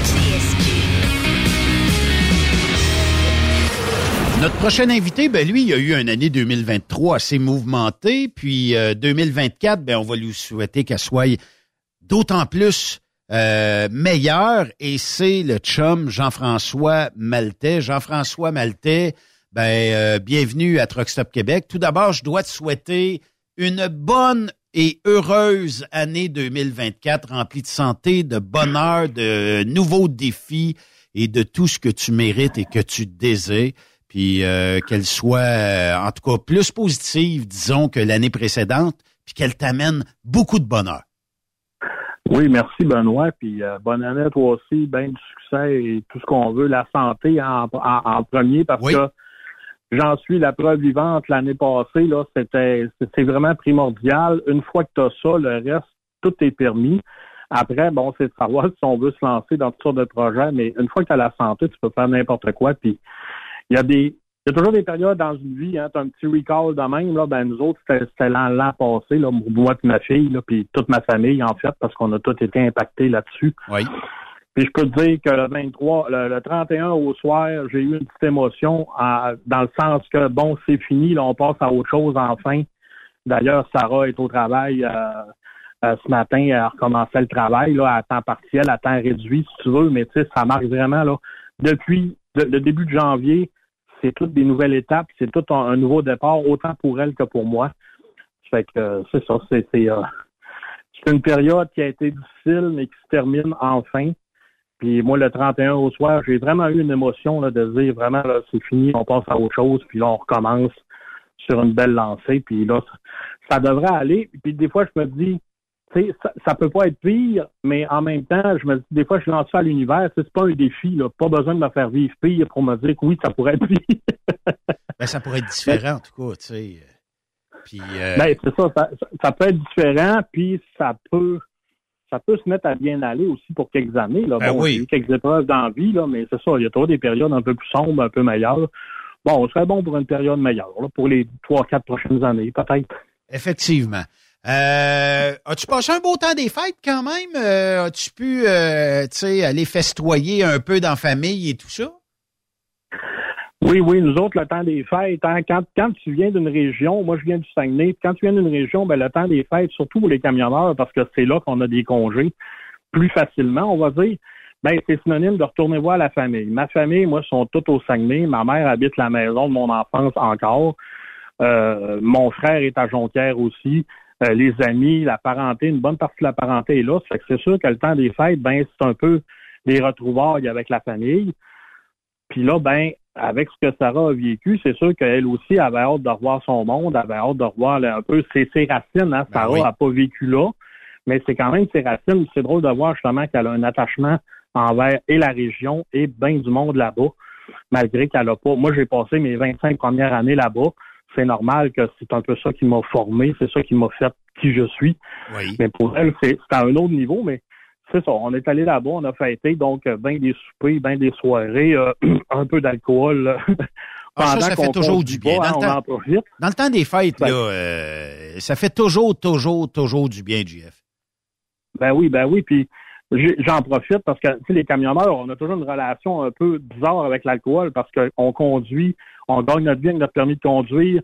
Fait que là, j'en profite. J'habite chez ma mère. Il y a bien des soirées que ça se passe chez ma mère. Fait que, hein, on couche là, pas de problème. Là, on ouvre la machine un peu plus. Ben oui. Ça fait du bien aussi parce que c'est sûr qu'il y a des, euh, des, des, des longues périodes sèches avec le métier qu'on choisit. Tu sais, ça vient avec.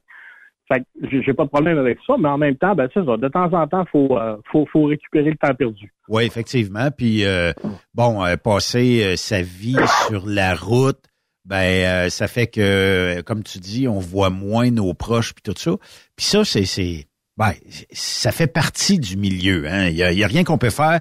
Euh, L'industrie du transport, je lisais euh, durant le temps des fêtes quelqu'un dire. Ah, je pense que je vais accrocher mes clés parce que je vois pas mes jeunes grandir puis tout ça. Puis euh, met- mettons que j'ai pas, euh, j'ai- euh, comme un genre de, de de boule de tristesse en dedans de moi qui fait que euh, je vois pas euh, personne, je vois moins ma conjointe, j'aimerais ça être plus proche. Puis euh, il y avait des gens qui lui disaient pourquoi tu vas pas faire du local, tu serais peut-être chez vous, OK, peut-être pas aussi souvent que tu le souhaites, mais quand il arrive des activités ou quelque chose, il y a des entreprises qui vont pouvoir t'aider peut-être à finir plus tôt, puis euh, malgré que ça reste toujours que c'est du transport, mais le problème, c'est que c'est ça, tu sais, on voudrait tout être là pour toutes les activités de nos jeunes, mais il y a des fois où on peut pas être partout en même temps. Là. Oui, c'est ça. Puis c'est, ça fait partie du métier. Puis effectivement, comme moi, en longue distance US, ben c'est sûr que ça prend. Faut que ça soit dans ta mentalité d'être plus solitaire. De, je dirais pas de t'en foutre un peu de ce qui arrive à la maison parce qu'on s'en fout pas. Non. Moi, j'ai eu des blondes là, qui m'ont dit que pour quelqu'un qui était jamais là en personne, que j'étais très présent dans leur vie, tu sais, parce que maintenant, ben, les moyens de communication, si on peut téléphoner, on peut se faire des zooms, on peut faire toutes sortes de choses maintenant. Mais ça prend l'esprit de dire quand tu es au loin, Oui. ça aussi, là, avec l'accident de Sarah, je l'ai vécu, j'étais au loin, là, j'étais à une journée, mais quand même, euh, c'est- faut, faut, faut être capable de, de passer au travers de ça.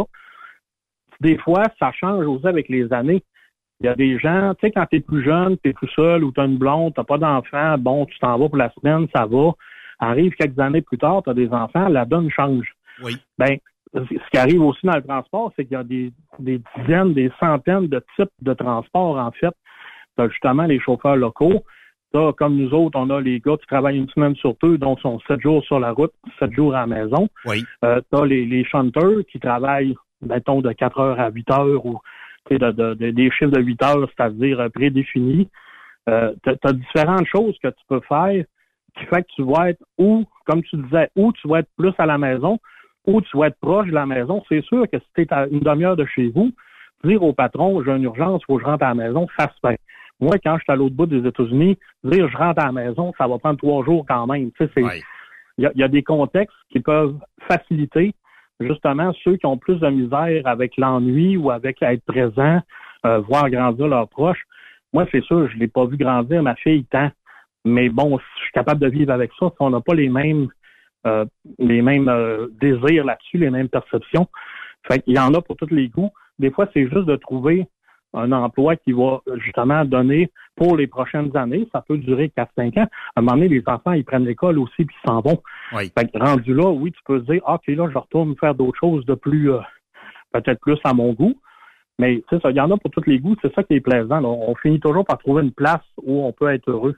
Mais tu sais une chose, Jean-François, c'est que tu sais, tu dis, quand je suis à l'autre bout des États-Unis et qu'il arrive quelque chose, il y a des entreprises qui euh, vont trouver le moyen de t'embarquer d'un avion. Prends-toi un Uber, prends l'avion, euh, puis euh, on va te booker un billet, tout ça. C'est sûr que c'est pas donné à toutes les entreprises d'être sur ce côté-là, de dire, je te paye un billet d'avion, mais ça reste qu'il y en a certaines pour qui, puis même c'est des sommes des fois assez considérables, qui vont tout faire pour que tu t'en reviennes à la maison et régler euh, le problème.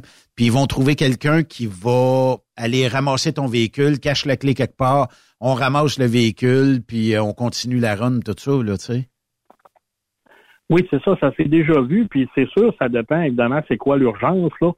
Mais euh, ça s'est déjà vu, des, des, des, des, compagnies font des pieds et des mains. La mienne, euh, moi, j'étais à une journée de route, donc le plus simple, c'était d'envoyer quelqu'un pour finir mon voyage que je pouvais pas continuer, puis moi m'en revenir avec le camion.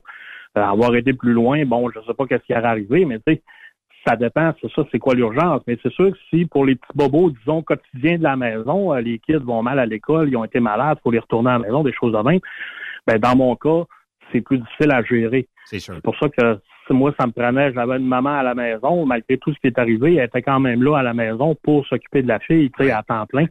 Donc, euh, j'ai eu cette chance-là. Mais c'est ça, les, compagnies sont plus conscientisées à ça parce que ça fait partie de la game un petit peu. Hein. Tu envoies tes employés un peu partout aux États-Unis, au Canada, ben c'est sûr que dans une année, il risque d'arriver des choses. C'est des choses qui sont quand même exceptionnelles la plupart du temps. Mais c'est ça, dans des cas de force majeure, je pense que plusieurs patrons sont conscients que, bon, ben, il y, a un côté humain derrière ça, là, parce qu'on est quand même une équipe qui travaille tous ensemble. Fait que, veux, pas, la plupart, d'après moi, c'est sûr, il y, a, certaines pommes pourries, on va dire, mais la plupart vont quand même avoir une collaboration assez, euh, assez sincère, assez sympathique envers le chauffeur pour le ramener. Oui, effectivement. Il y a une chose, euh, je pense qu'on va être d'accord là-dessus, c'est que sur les réseaux sociaux, il y a beaucoup de gens qui euh, viennent frustrés ou qui déversent leur fiel un peu partout. Et notamment quand euh, on a des... puis je ne sais pas à quoi on pourrait attribuer ça. Peut-être juste aux réseaux sociaux comme tels. Mais quand il arrive des, des, des acquisitions, bon, pour ne pas les nommer, là, Transforce, qui est une compagnie qui est très proactive sur les acquisitions d'entreprises. Elle, elle en a euh, plusieurs à son compte. Puis je pense que 2024, il va en avoir d'autres aussi parce que c'est le modèle de l'entreprise, c'est de faire de l'acquisition d'entreprise.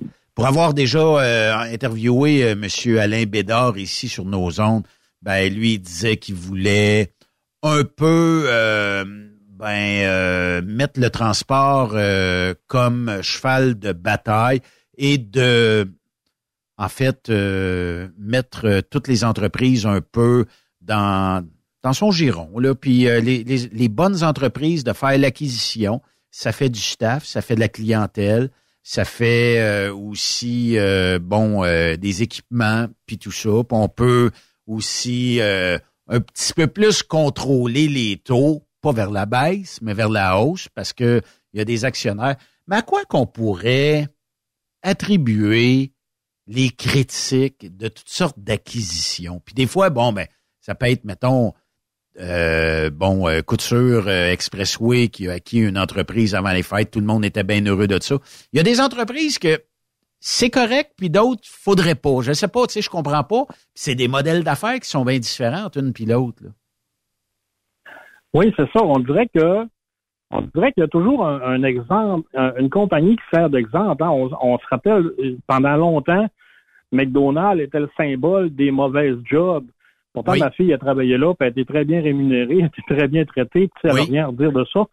Mais pendant un, temps, c'était comme le symbole, comme si les autres, c'était vraiment différent. Non, je ne penserais pas. Mais dans le transport, c'est un peu la même chose. Tu sais, as des compagnies qui vont acheter un concurrent, des fois plus petit, des fois à peu près égal. Oui. Ça passe, tout le monde est content. Puis tu as d'autres qui, t'en as une ou deux qui vont acheter, puis ah, on dirait que ça marche pas. Mais en réalité, on devrait être fier de d'un entrepreneur qui réussit. Oui, Transforce, c'est devenu un géant, mais en même temps, c'est un géant au Canada. Si on compare avec les, géants américains, bon, ils s'en viennent tranquillement, mais tu sais, c'est une autre ligue aussi. Fait que, je sais pas, je comprends pas non plus la haine. C'est sûr qu'il y en a dans ça. Il y a des gars, peut-être que leur compagnie a été achetée. Dans le cas des compagnies qui étaient un petit peu, euh, on va dire, mal gérées ou mal peut-être dans une mauvaise passe. Oui. Puis là, Transforce achète ou un autre achète et il décide de gérer ça d'une différente façon parce qu'évidemment, l'acheteur, il amène sa façon de gérer, sa façon de fonctionner. Puis là, peut-être que ça signifie, ah, ben, il va y avoir des pertes d'emploi ou il va y avoir une fermeture du terminal ou, des choses comme ça. Puis là, peut-être moins de chrome sur le truck aussi. Ben, peut-être aussi. Parce qu'on s'entend, le transport, c'est pas une place pour s'enrichir, là, c'est une place pour avoir du travail. Puis oui, bon, il y en a qui tirent bien le B du jeu, mais tu sais, c'est pas une machine à imprimer de l'argent comme certains pensent. Ben, veut, pas une compagnie qui est en difficulté financière, ben peut-être qu'elle fait des mauvais choix. Fait que si, moi je me dis, si l'acheteur il continue dans le même trail, il va arriver la même chose après un an, après cinq ans. Oui. Donc, des fois, il y a des compagnies, peut-être qu'il faut que ce soit redressé, que ce soit ramené dans le droit chemin pour redevenir profitable. Puis j'en connais quelques-uns chauffeurs qui sont dans différentes divisions de transport, puis quand tu leur jases à eux, là, ils n'ont rien à dire. Ils trouvent qu'ils sont bien traités, ils sont bien payés. Souvent, ceux qui étaient là avant l'achat, ils vont dire qu'ils ont amélioré leur sort. Fait que ça, ça, il y a une haine de, je sais pas, c'est-tu la haine du, du, du, géant? C'est-tu la haine du Québécois qui réussit mieux que, que, que d'autres Mais on a un mauvais rapport avec le succès au Québec, là, tu sais je le sais, il y en a qui vont nous écrire qu'on est dans le champ, mais on, a une mauvaise relation au Québec avec l'argent, le succès, puis avec une entreprise qui est en train de s'implanter solidement aux États-Unis là, par des acquisitions qui étaient, tu sais, euh, ce qu'on appelle UPS Freight. Là. Mon Dieu, là, tu sais, euh, il aurait très bien pu vendre à n'importe quelle entité américaine avant de penser à TFI. Là. Mais ils ont pensé à TFI où l'offre de TFI était probablement plus généreuse. Puis, à ce que je sache, vous m'en direz euh, le contraire au 819-362-6089 par messagerie texte. Mais est-ce que Transforce a déjà fait de très mauvaises acquisitions? On peut dire des fois, bon, peut-être qu'ils ont eu des mauvaises acquisitions, mais on avait de l'équipement, on avait du staff, on avait des clients qu'on emmenait dans d'autres divisions. On a acheté des, divisions, puis pour X raisons, genre quelques mois après, c'était fermé, c'était dilué dans d'autres divisions. Bon, c'était peut-être stratégique, c'était peut-être euh, d'autres motifs, mais est-ce que quelqu'un qui s'appelle, il a déjà rebondi parce qu'il était euh, employé du géant Transforce? Moi, j'en connais pas. Là. Je penserais pas, ouais, c'est ça c'est ça, il y a des réorganisations parce que des fois, il y a des compagnies qui vont avoir un terminal dans un village parce que, bon, euh, la compagnie venait de là. Mais une fois rendu dans le grand groupe, de maintenir un terminal en vie à quelque part, ben c'est peut-être moins moins compliqué de le rapatrier avec une autre qui est pas très loin. C'est sûr pour les chauffeurs, moi je m'imagine, j'en ai des collègues qui ont vécu ça dans le coin de Joliette ça faisait 20 ans qu'ils travaillaient pour l'entreprise, puis Transport l'achète, ils déménagent le terminal. Les autres, ils travaillaient à 5 minutes de chez eux depuis 20 ans. C'est sûr, c'est un, un changement. On on peut pas dire un choc, mais c'est quand même un changement. Donc, tu peux le prendre de toutes sortes de façons, ben, eux autres, ils l'ont pris, Ils ont dit, c'est qui qui fait le travail qu'on faisait? C'est rendu TJB. Bon, on va aller travailler pour TJB, puis on va continuer à faire le même travail, que c'est ça, c'est, il y a différentes façons de le vivre. Mais au, final, la compagnie, puis ça, que, la compagnie soit toute petite, moyenne, géante, la compagnie a sa façon de gérer ses choses. Puis bon, on embarque ou on n'embarque pas après, mais c'est normal que l'employeur, si on veut, il ait ses choix de gestion, puis il décide de, rapatrier certaines compagnies ensemble, de regrouper ben tout ce qui se ressemble, le travail qui se ressemble et les clients qui se ressemblent. Souvent, on a des compagnies concurrentes qui ont fait les mêmes clients. Alors, fait que si les deux s'achètent à un moment donné, un ou l'autre, ben, si on fait tous les mêmes clients, ça donne rien d'avoir deux cours côte à côte, autant rapatrier tout le monde ensemble. Fait que c'est sûr, des fois, ça se fait pas sans grincer des dents pour certaines personnes. On est-tu, euh, on est-tu stiff au changement euh, comme camionneur? Ça pourrait être, euh, ben, un début de, de, de piste de solution? peut-être que oui. Je pense qu'on est, on est les chauffeurs, on est des gens assez traditionnalistes, assez, on fait notre travail de la même façon tout le temps. Puis des fois, là, tu as des places, il va y avoir juste un nouveau client là, qui amène une dizaine de nouvelles livraisons. Là, puis là, pendant un temps, là, ça va être Ah, c'est nouveau. Là. C'est comme on est je pense qu'on est un milieu un petit peu conservateur au sens qu'il faut pas changer nos habitudes. Puis des fois, tu, as des gars, ils vont dire Ah ben moi, j'aime ça aller dans telle région, là, puis là, puis il y a un client qui est un petit peu à l'écart de ça. Ah ben non, j'aime pas ça, ce client-là. Mais pourtant, c'est tout aussi plaisant que les autres, mais c'est juste dans un autre secteur. Tu sais, ça, on, a, on, dirait qu'aussitôt qu'il y a un changement, puis c'est pas que ça soit positif ou négatif, c'est juste que s'il y a un changement dans nos habitudes, on est déstabilisé. Mais je vais pousser euh, la discussion plus loin, euh, JF. Euh, mettons que tu es un camionneur qui est capable de faire la pluie et le beau temps au niveau d'une entreprise X, OK? Ah, moi, je vais pas là, je fais pas ci, je fais pas ça. Le lendemain, Transforce acquiert ton entreprise. Puis on le sait, Transforce, ça coupe un peu plus dans le terme de si c'est des chiffres qui sont en rouge, ça va peut-être aller plus vite prendre une décision que ton ancien employeur qui lui disait bah, c'est pas bien, grave une fois, c'est pas grave. Mais Transforce va peut-être régulariser la situation en disant non, on, va pas là, c'est pas payant. On mange bien de l'argent. Euh, est-ce que ça se peut que quand tu fais la pluie et le beau temps, puis que on te dit non, on va plus là à cette heure, et que tu étais habitué de faire toujours la même run et que là, je vais te faire deux tours dans, la East Coast, parce que c'est là qu'est l'argent. Qu'est-ce que je te dise? Et là, l'argent de ce temps-là. Euh, et que ça fait pas ton affaire et que là, tu déblatères contre le géant parce que lui a changé ta petite routine? Ça pourrait être ça aussi? Bien, c'est sûr que ça peut arriver. Ça peut arriver parce que euh, quand la compagnie est moyenne, tu as toujours une relation plus proche avec et les dispatchs et les patrons et tout le monde. Oui. Mais quand tu deviens euh, un terminal parmi une grosse compagnie ou tu deviens euh, une partie d'un terminal, comme on disait, si tu es amalgamé dans une autre gang, ben là, peut-être, c'est comme moi, je suis plus vieux chez TGB, mais si tu me mélanges avec d'autres, je suis plus plus vieux, là. Fait que, tu sais, ça change les relations. Des fois, ça change juste les personnes à qui tu interagis. Peut-être les dispatchs changent peut-être le directeur de ta succursale va être une nouvelle personne. Oui. Puis bon, ben on est habitué, hein, comme on disait, c'est des habitudes, on est habitué, c'est toujours le même patron, c'est toujours les mêmes dispatchs. ça change un peu, mais tu sais, il y en a que ça fait longtemps. Fait que tu as toujours les mêmes relations, puis comme tu dis, tu viens, tu es capable de, de jaser avec ton dispatch. Ah ben ça, moi, tu sais, pas trop souvent, puis bon, dans la mesure du possible, tu, tu, fais ton chemin dans ça. Ben, c'est sûr, des fois, tu arrives aussi, des fois, tu as une équipe qui va avoir comme objectif de redresser le terminal où tu travailles, puis là, eux autres, ça va être, ben, faut que ça marche de telle, telle, telle façon. Parce que comme ça marchait avant, comme on disait tantôt, si c'était pas rentable ou c'était moins rentable, ben, nous autres, on va amener ça à un autre niveau. Et pour ça, ben, il faut qu'il y ait des décisions qui se prennent. Mais si l'ancien propriétaire avait pris les mêmes décisions, ça aurait peut-être pas été plus joyeux. Mais, c'est ça, peut-être là, s'arrêter, bon, ben, c'est mon boss que je connais depuis longtemps, fait que c'est normal qu'il change les choses. Fait que c'est ça, on dirait qu'aussitôt que c'est, aussitôt que c'est un changement, aussitôt que c'est une nouvelle façon de faire, ben c'est on est réticent. On part, souvent on part un peu le pied sur le break. Oh oui. on, devient réticent tout ça. Mais euh, à la question que les gens posent souvent, on sait bien, ces grands-là sont subventionnés à l'os. T'aurais quoi à dire là-dessus? Parce que là, on dit subvention.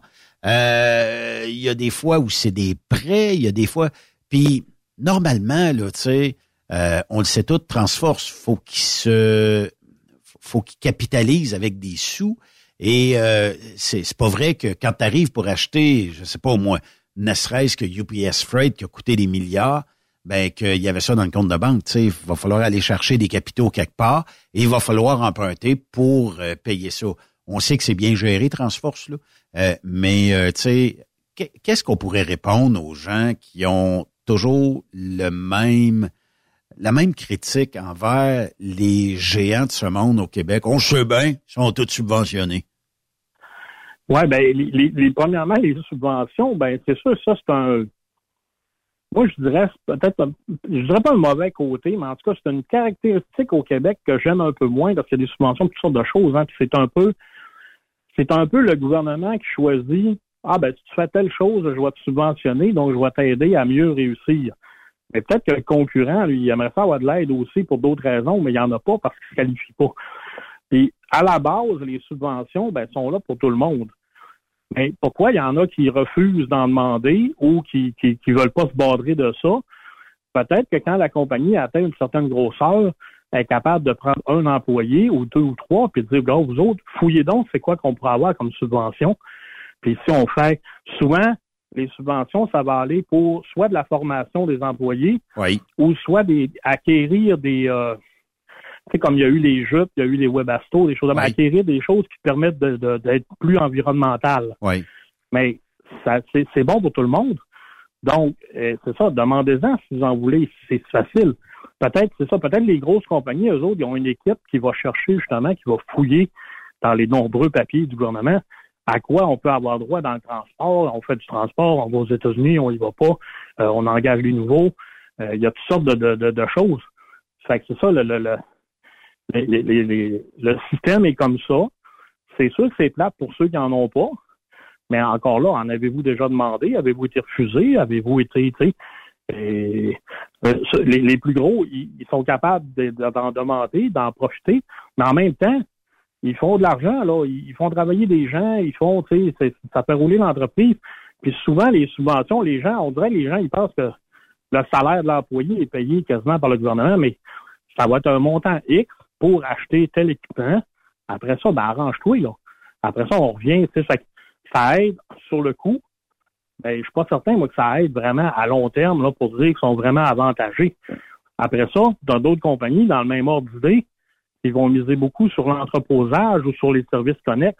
Oui. Tu sais, un entrepôt, tu stockes le stock de tes clients, ben peut-être qu'avec ce profit-là que tu fais, tu vas, tu vas pouvoir payer mieux tes chauffeurs, tu vas pouvoir faire d'autres choses avec tes chauffeurs que le voisin, que lui, il fait juste du transport. Fait que là, ça devient un peu, ça devient des choix de compagnie, là, ça devient des choix de gestion. Euh, est-ce qu'on se lance dans tel domaine ou pas? Mais peut-être que le gouvernement est peut-être plus lousse avec des entreprises de grande taille que le broker qui a un camion puis qui voudrait une subvention pour ses jupes latérales, mettons, ou pour l'acquisition d'un nouveau camion euh, qui est beaucoup moins euh, dur sur euh, bon le CO2 et tout ça, là, tout ce qui peut être. Il va être plus green en bon français. ça, peut ben être, ça peut être plus facile parce que il, sait très bien qu'en investissant dans les géants de ce monde, ça va favoriser par la bande les plus petits, dans le sens où à un moment donné, on va arriver à eux autres, puis on va les obliger à se conformer à ce que les grands ont reçu en subvention quelques années plus tôt. Je ne sais pas si ça, si ça coûte plus cher. J'ai aucune idée, mais je me dis que c'est sûr que si le gouvernement avait des plans pour dire, bon, mais regarde, on va investir, ça fait dix ans que tu as ta compagnie, on voit bien que tu es solide, on va investir peut-être un peu dans, ton camion ou dans, dans, je sais pas, manger latéral, en, en éco-responsabilité, parce que c'est la mode de ce temps-là, mais peut-être que tout le monde aurait moins peut-être l'idée d'être frustré envers nos gouvernements qui donnent beaucoup de subventions. Hein. Oui, ben j'ai l'impression aussi que quand c'est une compagnie qui est plus grosse, ça va faire des plus gros chiffres dans, dans le sens où je me rappelle d'un article qui disait qu'aux États-Unis, puis là, on parle d'ici, mais en même temps, ça arrive aux États aussi, c'est la compagnie Schneider que il y avait, je savais même pas, mais il n'y avait jamais eu de Webasto, de ProI, de choses comme ça.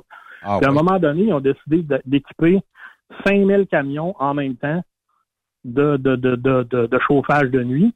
Puis ils ont eu une subvention pour ça. Parce que là, ils ont pu dire on va économiser X gallons de fuel. Donc, ça fait un gros chiffre pour 5000 camions.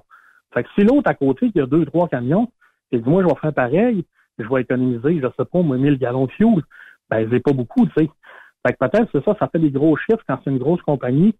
Donc, le gars, le gars qui est responsable d'accorder la subvention, il dit, oh oui, ça, on va encourager ça parce que ça va être vraiment bénéfique. Mais en réalité, si tu ramènes ça à un camion pour un camion, l'économie va être égale. Fait qu'il y a peut-être ça aussi qui, fait que ça, ça passe mieux pour les plus gros.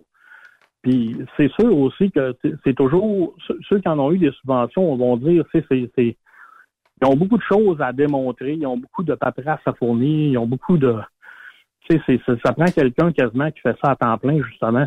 C'est peut-être pas tellement gratuit dans le sens où euh, tu sais euh, bon euh, on, oui on va te donner je sais pas quelle une 100 000, 200 000, 300 000 en subvention, mais tu l'as, tu travaillé d'un autre côté par ton équipe, là. Oui, ben c'est ça. c'est, c'est, c'est un peu donnant-donnant. Alors, fait que, peut-être que des fois, les compagnies plus petites, ils vont se dire, gars, au lieu de passer X heures par là-dessus, on est déjà débordé, on a déjà à s'occuper de gérer notre entretien, notre fonctionnement, tout ça. Bon, on n'a pas le temps de consacrer, je sais pas, au moins deux, trois heures par semaine là-dessus. Ben, c'est ça. Peut-être qu'à un moment donné, c'est un choix.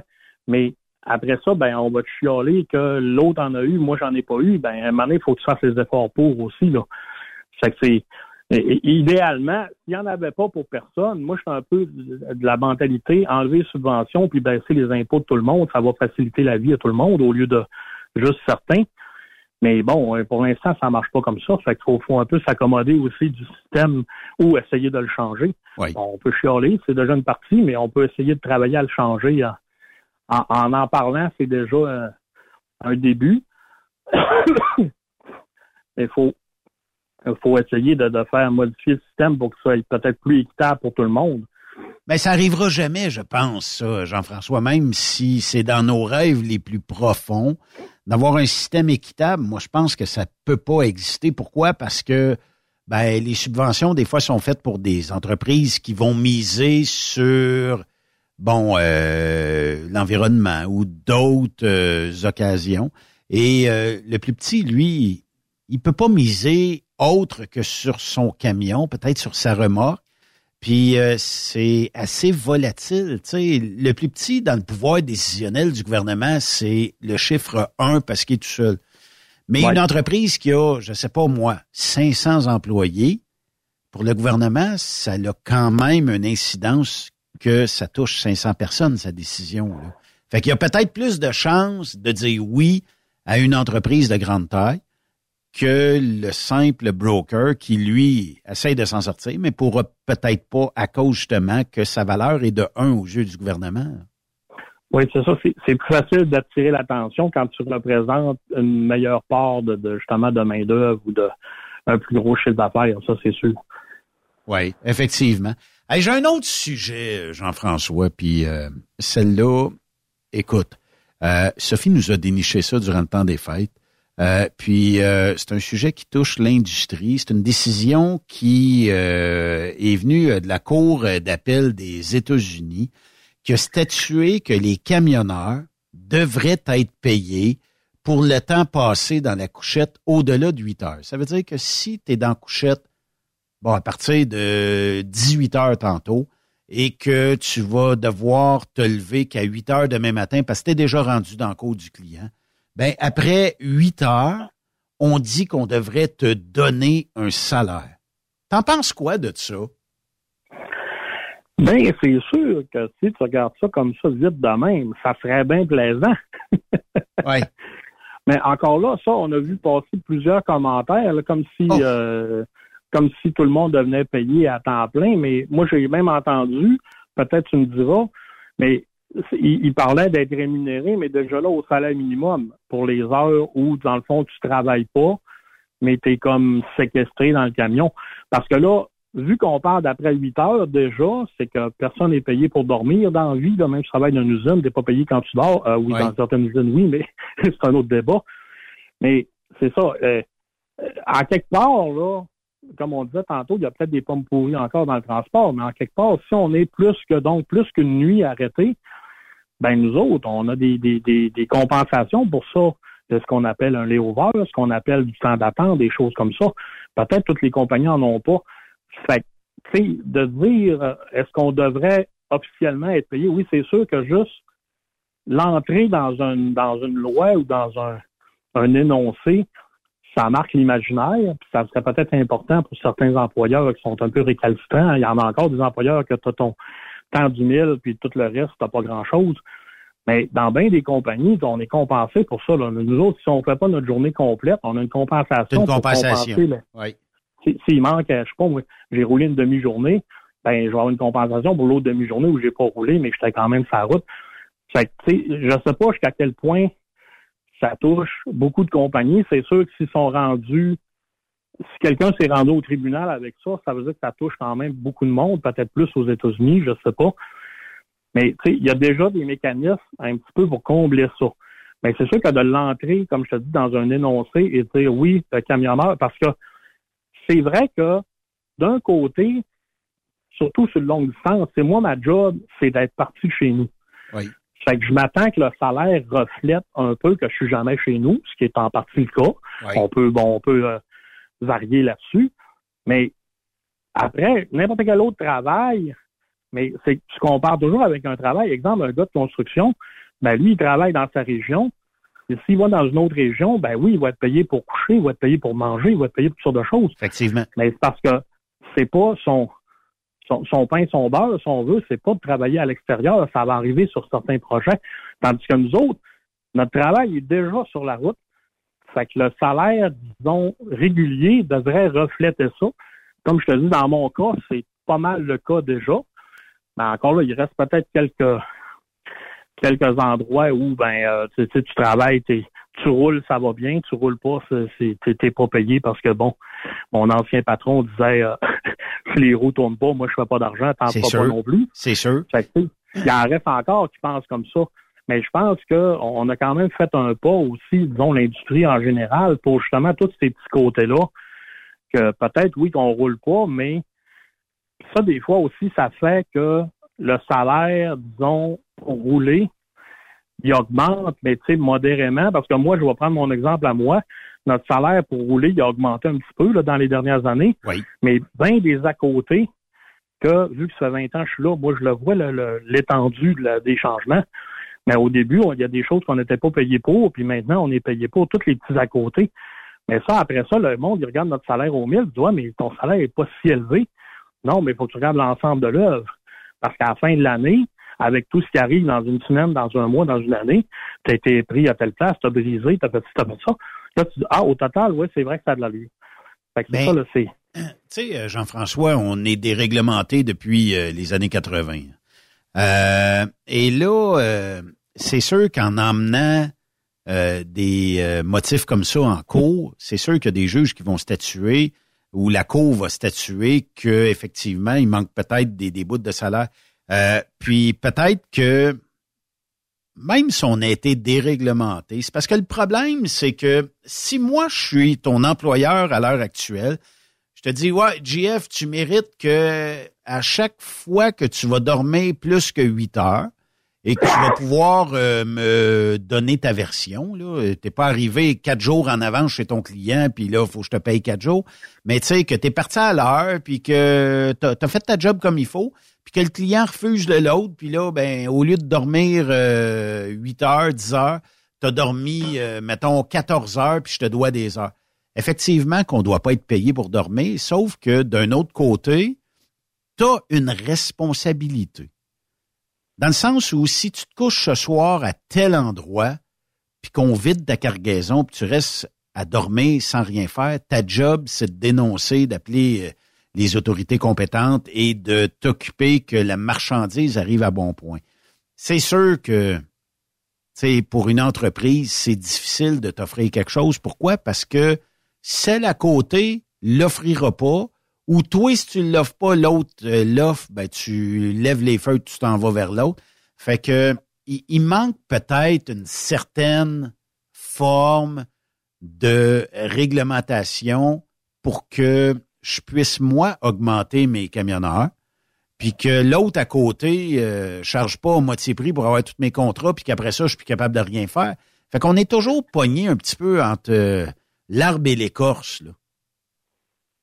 Oui, ben c'est ça. C'est, c'est au final, j'emploie l'expression des fois, c'est, au final, c'est le client qui décide parce que c'est le client un peu qui veut pas payer plus que bon le minimum qu'il peut aller chercher. Fait que c'est toujours un peu ça. Si mon patron m'offre un salaire X, puis que là, après ça, il se vers ses clients, puis les clients acceptent de payer le nouveau taux que ça va coûter, ben tout le monde est content. Mais comme tu dis, c'est que tu en as souvent. Puis ça, ben encore là, ça dépend un peu de la façon de, la gestion chacun. Mais en as qui sont capables de faire le travail pour moins cher. Il y en a qui c'est quand même en ayant un salaire raisonnable et tout ce qu'il faut raisonnable, mais ils sont capables de gérer mieux pour que ça coûte moins cher. Mais t'en as d'autres, bon, qui roulent en cabochon, ceux-là, on n'en parlera pas. Mais c'est ça, c'est le client, le client va faire que justement, il y a comme un, maximum qu'on peut pas trop dépasser. Puis mon patron en est un, à chaque fois qu'il a l'occasion, il améliore nos conditions et tout ça parce qu'il est capable d'aller chercher justement des clients un petit peu plus. Mais c'est difficile parce que c'est très compétitif. Il y en a qui disent bon que c'est parce qu'il y a beaucoup de camions, il y a plus de camions qu'il y a de travail à effectuer, donc la compétition est très féroce. Ben c'est ça là au final. Euh, on, on part de bonnes intentions. Il y a sûrement des patrons qui sont très bien, très bien intentionnés, qui seraient capables de donner beaucoup plus. Mais encore faut-il qu'ils soient capables de rentrer dans leur argent au final. C'est toujours ça qui, qui, devient le mot de la fin. C'est tout le temps si je te donne plus, mais qu'après ça, j'ai de la misère à des clients, ben on n'est pas plus avancé. C'est ça le problème dans notre industrie. Tout le temps, tout le temps, tout le temps, tout le temps. J'aimerais ça, euh, pour avoir jasé avec plusieurs gestionnaires, il y a des gestionnaires qui disent, moi, je suis capable de donner trois piastres du mille au chauffeur, parce que j'en fais cinq piastres de l'autre bord, tu sais. Puis ça serait normal. Mais accepter qu'on est tellement en compétition entre toutes les, entreprises de transport. Euh, ton boss veut donner deux cents du mille de plus, ben il y en a qui euh, voient ça comme ah OK, on va c'est le temps d'aller voir ses clients puis de coter 50 pièces du voyage de moins puis tout ça. Ça c'est le bout de plate de notre industrie.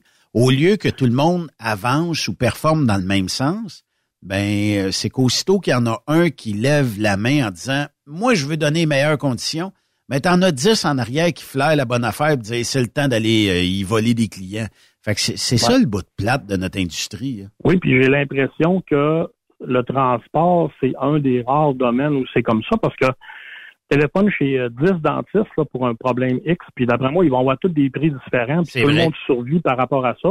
Dans bien d'autres domaines, euh, va faire ton épicerie dans une bannière ou une autre, il y a des différences de prix, puis tout le monde survit. Dans le transport, on dirait qu'aussitôt que tu essaies de te démarquer un petit peu, parce que c'est sûr que euh, je me mets à la place de celui qui essaye d'avoir des, des, voyages. Hey, nous autres, nos, chauffeurs, ben, on a tel équipement, on, fait telle chose, on fait telle chose. Et s'ils diraient, ben, on les rémunère mieux que les autres, ben là, le client va peut-être dire, ah, ben, moi, je suis bien content si tes gars sont mieux payés, mais moi, ça fait que la facture est trop élevée, je vais aller ailleurs. Mais si tu une partie des clients qui vont dire, OK, ben, moi, j'embarque avec toi. Oui, j'aime ça, moi, tes gars sont bien payés, sont bien traités pour telle et telle affaire ben go, je vais payer le prix que ça coûte. C'est sûr qu'il y en a toujours quelques-uns. Après ça, il faut, faut que tout le monde survive dans ça. Ça, finit justement un peu comme tu dis, il y en a un qui va arriver, puis ah ben moi, telle affaire, je paye pas à mes chauffeurs, donc je peux te charger 100 euh, pièces moins cher par voyage. Fait que là, ben, à la fin d'une année, ça fait une bonne différence. C'est ça des fois qui fait, bon, la compagnie, elle survit, elle vivote, elle, elle, peut croire, tout ça. C'est, c'est des différences comme ça. Là. Fait c'est, c'est, un, petit peu un drôle de, de un drôle de domaine. Puis il n'y a rien qu'on peut faire pour ça. On est trop compétitif entre nous.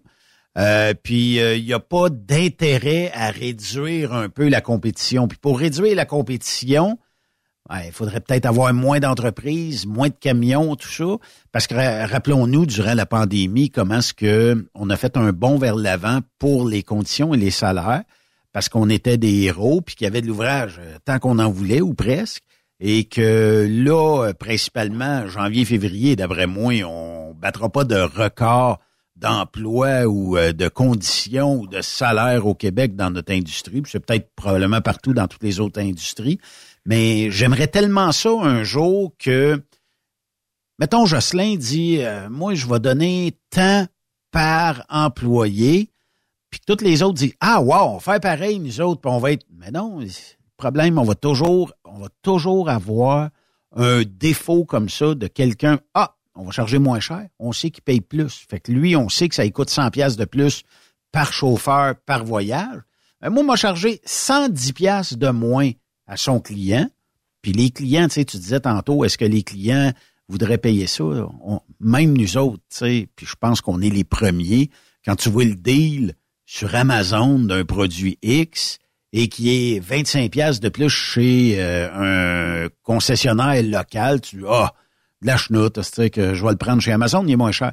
Ben, c'est sûr qu'on est tous pareils, on veut tous payer le moins cher. Puis on veut pas non plus sortir un 20 de plus pour la même affaire. C'est comme ça, là. Ben, c'est ça. Chacun essaye de, de, tirer à couvert de son bord tranquillement. Puis bon, euh, comme je te dis, nous autres, chez nous, ça s'améliore euh, aux, besoins, au, fur et à mesure que, que c'est possible. C'est quand même possible d'aller chercher un petit peu.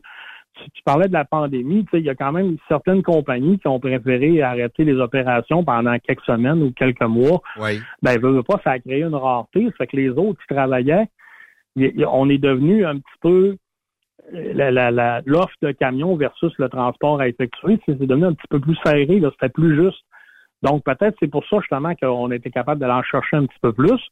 Puis là, tu avais toujours bon l'urgence parce que justement, j'ai de la misère avec mon transporteur régulier, j'ai du stock à faire livrer.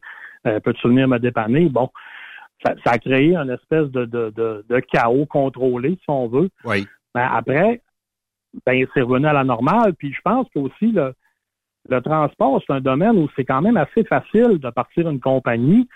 Euh, ça prend, bon, ça prend un crédit qui a un peu d'allure, puis savoir un peu compter, puis tu vas t'acheter un camion, puis t'es parti. Mais après ça, faut que tu, sois capable d'avoir de l'ouvrage. Puis c'est là peut-être que il y, a, beaucoup de gens qui, s'ajoutent, il y a beaucoup de camions qui s'ajoutent facilement. Puis après quelques mois, quelques années, y a des fois, oups, moi, j'ai trouvé que c'est peut-être plus dur d'avoir de l'ouvrage ou avoir de l'ouvrage qui paye raisonnablement parce qu'il y a un volume d'ouvrage qui paye bien. Puis il y a des grenouilles après, bon, que tu ramasses quand tu as besoin d'un voyage de plus. Mais c'est ça, on dirait que c'est peut-être facile d'entrer dans le transport, mais après ça, y demeurer, puis être profitable, puis bien gérer tout ça, ça, c'est peut-être pas donné à tout le monde. Ce qui fait un peu que moi, j'ai toujours pas de camion. j'ai abdiqué à un moment donné. T'en achèterais-tu un un jour? J'ai abdiqué à un moment donné. J'ai longtemps pensé en me disant, ben, je suis pas pire qu'un autre, justement. Mais après ça, je me dis, puis je regarde aller mon patron depuis 20 ans, tu sais, puis faut, faut, il y a une gestion. Pour être un bon entrepreneur dans le transport, il y a une gestion assez impeccable et assez couper les scènes en quatre et aller chercher justement des, des, des dixièmes de fuel économie, des choses comme ça. Puis euh, tu parles avec Charles Pellerin souvent, c'en est un aussi qui est bon là-dessus d'aller chercher toujours, aller grappiller tout ce qu'il peut pour qu'au final, il y a une bonne marge de manœuvre, puis il fait quand même une pas pire vie, là, en tout cas, à ce qu'il raconte. Oui, oui, oui. Mais c'est ça, tu sais, il y a une gestion très serrée que moi, ben, tu sais, peut-être j'aurai un camion puis je le deviendrai par la force, là, mais j'ai pas l'impression de gérer comme ça. Donc, à un moment donné, je me suis dit, bah, c'est des gros chiffres. C'est des, tu sais, t'achètes un camion, ben, on dit tout le temps, soit tu le prends neuf, il coûte plus cher, soit tu le prends plus vieux, ben, il coûte moins cher, mais tu as plus d'entretien, puis qu'au final, s'équivaut un peu, là, d'une certaine façon. Oui. Ben, mais c'est ça, c'est, je ne sais pas. Puis je, pense que je vais rester avec le questionnement jusqu'à la fin parce que après moi, je vais probablement continuer comme je fais là, vu que je suis très bien où je suis.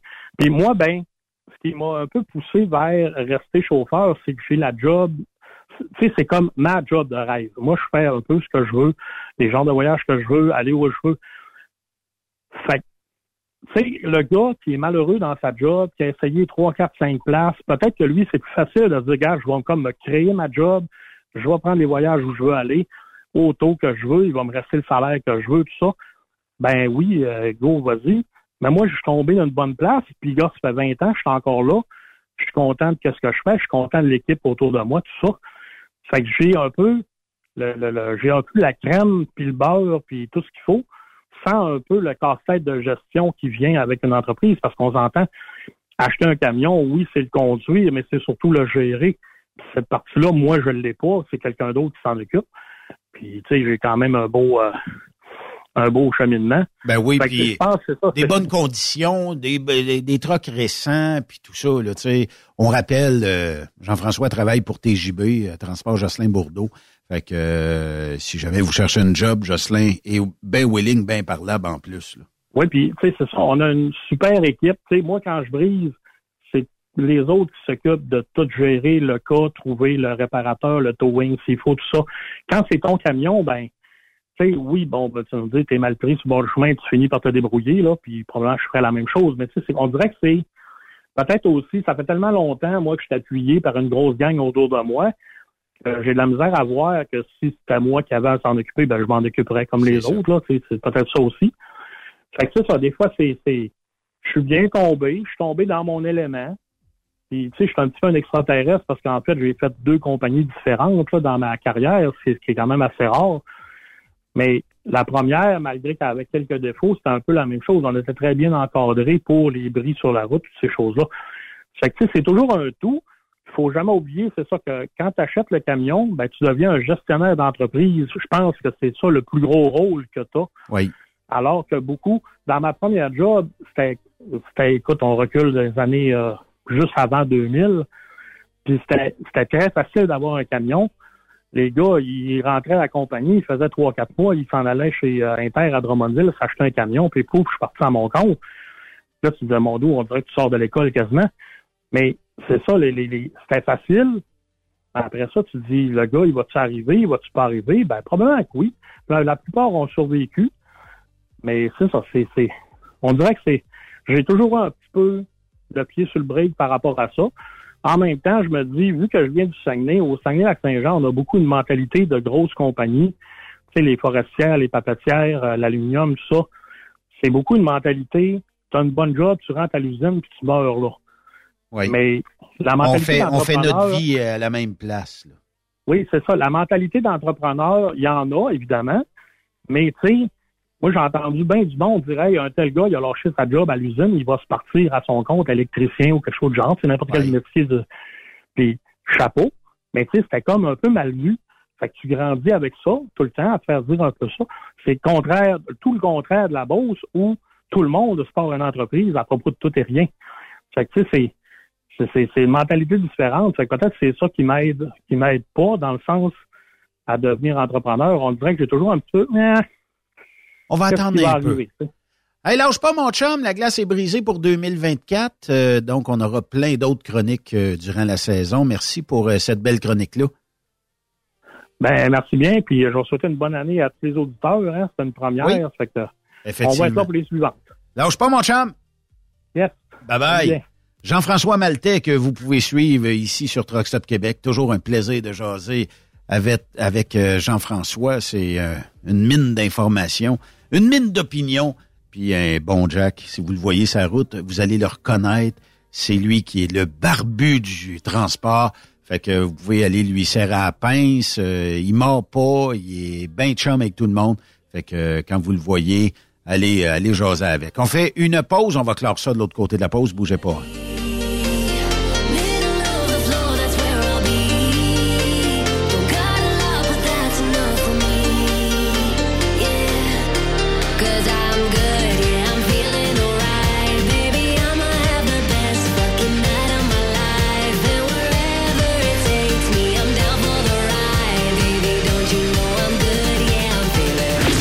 Cette pause. Encore plusieurs sujets à venir. Rockstop Québec.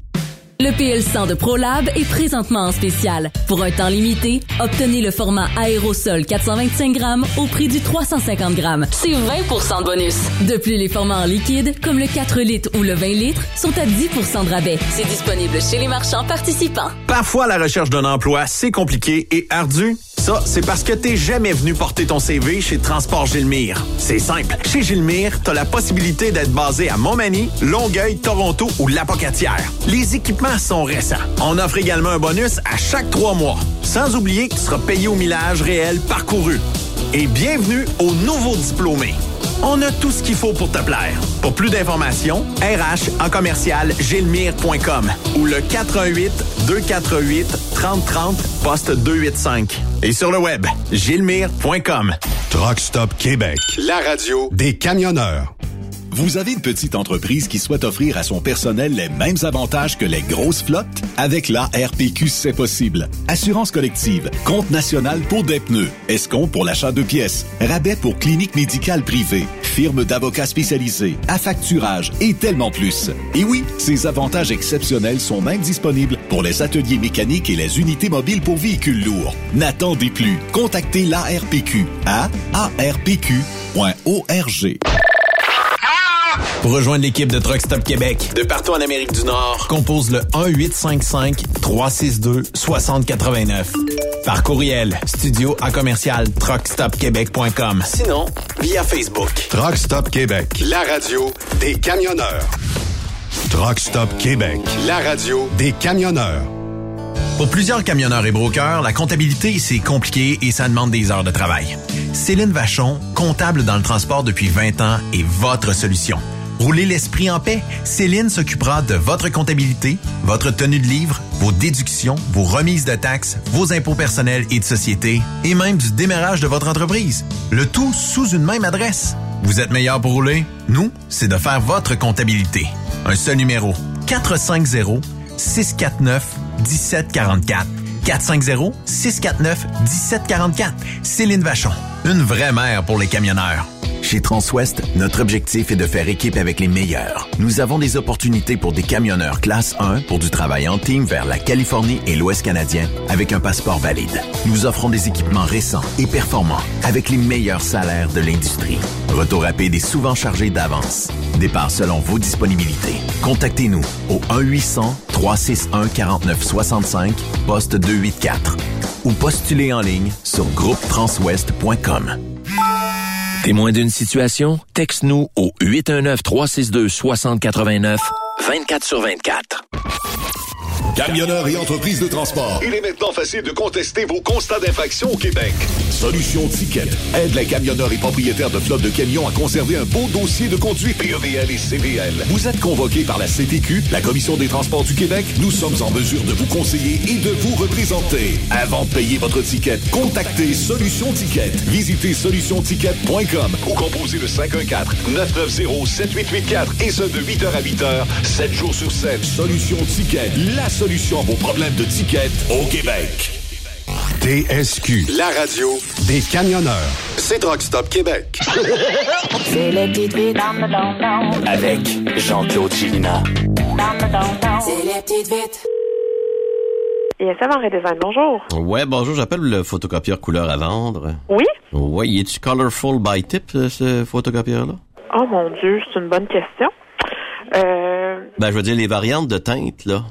Est-ce que je peux prendre euh, les informations et vous rappeler à ce sujet? Je vais parler à la personne euh, Ah, toi, t'es pas en mesure de me répondre. à la personne qui en sait plus que moi pour vous donner les bonnes infos. Ouais, mais c'est un photocopieur qui a les teintes de, de couleur aussi. Oui, oui. Les variantes de teinte dedans, sont-tu euh, Goggle Knot ou Step Bubble? Attendez juste un instant. On n'est pas trop sûr, puis on veut pas vous donner la mauvaise information, puis la personne qui pourrait vous répondre n'est pas là en ce moment. Est-ce que je peux vous rappeler? Ouais, c'est pas, euh, pas évident, hein, les termes, hein, pour les photocopieurs. Non, vraiment pas. Puis quand on connaît pas ça énormément, ben on préfère pas dire n'importe quoi non plus. Vous avez bien raison, tu sais, mais numérique quand même, là, la photocopieuse. Oui. Ah, c'est peut-être euh, d'abord que c'est alimenté, je viens de penser à ça par le procédé kick de nipple and squeeze the collars. Je ne sais pas. Ben, tu sais, quand t'as scan, là. Oui. Le ripple est standard ou carry the puppet and snooze the pathétique? Est-ce que je peux vous rappeler à ce sujet? T'es-tu en train de saigner du nez ou ça va? Ça va, ça va. Comment vous fonctionnez pour l'achat? Qu'est-ce que vous voulez dire, comment ça fonctionne? Ben, c'est-tu euh, par crédit, payé comptant ou encore one hit, payload de money? Ça peut être euh, par chèque. OK, vous êtes euh, Boba Below Pop, Euh, on est sur la large Jacquard au drop de Mamlands. Ouais. Check it out, dans le fond, là. Ouais, c'est ça. OK, au revoir. Bonne journée.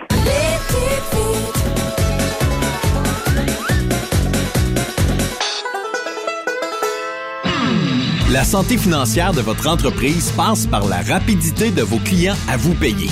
Pourquoi attendre 30 jours quand notre équipe peut vous payer dans une moyenne de 24 à 48 heures après votre livraison? Et ce, moyennant des frais minimes. Chez Affacturage nous l'avons compris et nous avons la solution, soit l'affacturage. C'est simple, on achète vos factures. Faites comme des milliers d'entreprises. Reprenez en main vos recevables. Appelez-nous maintenant au 1-888-694-8721. 1-888-694-8721. Affacturage JD. Benoît Thérien. Vous écoutez le meilleur du transport. Truck Stop Québec. Ouais, ben ça passe vite deux heures, puis surtout en bonne compagnie aujourd'hui, Yannick Marceau avec Jean-François qui euh, nous ont jasé, jasé, jasé et jasé. Toujours un plaisir. Mais euh, je, veux en profiter pour euh, vous souhaiter à tous et à toutes une bonne et heureuse année 2024. bon, on le sait, il y a probablement un petit bout de rough à passer en début d'année. Il y aura probablement des gens dans notre industrie qui vont devoir peut-être changer. Pourquoi? Parce que bah, l'aspect économique de 2024 est pas très souriant à bien des entreprises. Mais euh, probablement que vous allez tous et toutes vous en sortir et vous allez tous pouvoir vous aider.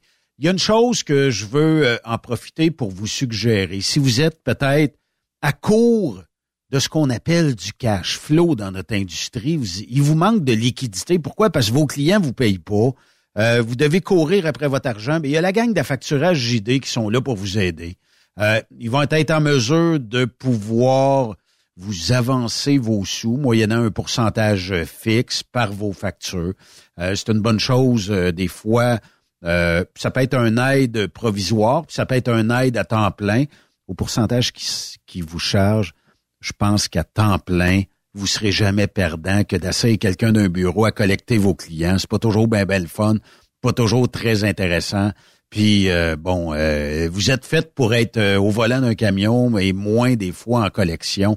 Fait que ces gens-là vont pouvoir vous aider moyennant des frais naturellement.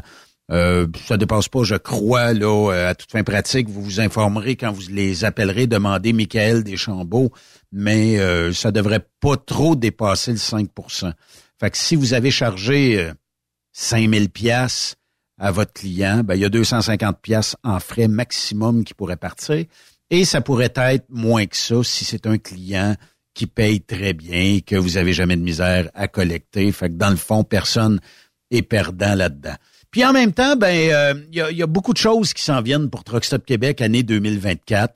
On vous en parlera tout au long de l'année. Il y a des belles annonces qui s'en viennent bientôt.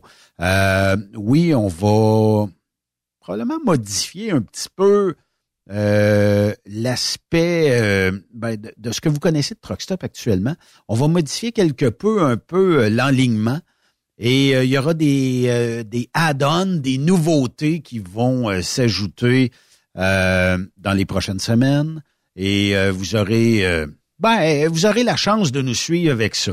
On pense qu'on va scorer très fort avec ça. Euh, puis euh, tant mieux. Ben, euh, ça va être très plaisant. Puis en même temps, ben, pour l'industrie, c'est un plus. On travaille tout le temps. Hein. Ici, le hamster, il va. Puis les filles en avant, le hamster va tout le temps. Il y a toujours quelque chose. Hey Ben, on essaie de chier, on essaie de chier, on fait de chier, on fait de ça?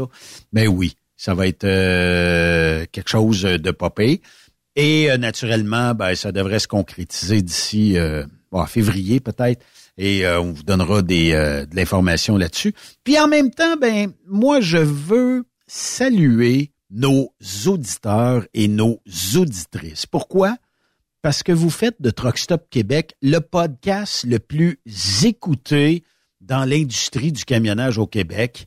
Euh, et là-dessus, ben, preuve à l'appui, statistiques à l'appui, on est capable de vous montrer tout ce que vous voulez en termes de statistiques. Et euh, bon, euh, on est euh, numéro un. On n'est pas numéro un dans tous les podcasts. Il, y a, des podcasts qui, naturellement, parlent de d'autres sujets que le camionnage, score bien plus que nous autres. C'est correct, parce que chacun a sa crowd. Mike Ward, je pense pas qu'on détrône ça cette année. Peut-être en 2040, mais d'ici là, on va travailler fort. Mais vous savez, c'est un, un travail quotidien ici. Puis je veux saluer aussi nos collaborateurs il y a euh, Yves Bureau, il y a Raymond Bureau, il y a euh, le sénateur Pierre-Hugues Boisvenu, il y a Yann Marceau, il y a Jean-François Maltais, il y a plein, plein, plein d'autres gens ici. Jean-Pierre Roule, Charles Pellerin, euh, qui font un travail colossal de recherche, émission après émission. Ça se peut, vous soyez pas d'accord. Ça se peut, vous soyez d'accord, mais c'est ça la radio. Vous écoutez quelqu'un et vous dites je suis en accord, je suis pas en accord, puis euh, tout le monde a y gagné là-dessus, mais quand même. Merci d'avoir été de Truck Stop aujourd'hui. Demain, on aura Claude Quirillon qui va être là. D'autres invités aussi. On a une nomination qu'on va vous sortir demain. Bref, euh, on aura euh, on a une belle émission qui s'en vient demain. Puis tout au long de la semaine, il y a Yves Bureau cette semaine qui sera de la partie. Et naturellement, Charles Pellerin jeudi qui... Est-ce qu'on va pouvoir débattre sur le fait d'être broker? C'est un sujet qui a été très, très, très je dirais peut-être polarisant sur Truck Stop Québec euh, dans les euh, dernières euh, journées. Pourquoi? Parce qu'il y a des gens qui croient pas du tout en l'effet de devenir broker. Il y a des gens qui le croient. Puis moi, je suis de ceux que si tu es capable, pourquoi pas l'essayer? Mais ça, c'est propre à chacun. Puis il y en a pour qui il va dire oui, je suis capable, mais je l'essayerai pas. Puis c'est correct aussi, là. mais moi, je pense que tout le monde peut y gagner. Euh, puis euh, peut-être que vous serez les futures grosses entités de ce monde dans quelques années. Euh, puis ben les, les, grosses entreprises de transport ont commencé par un camion.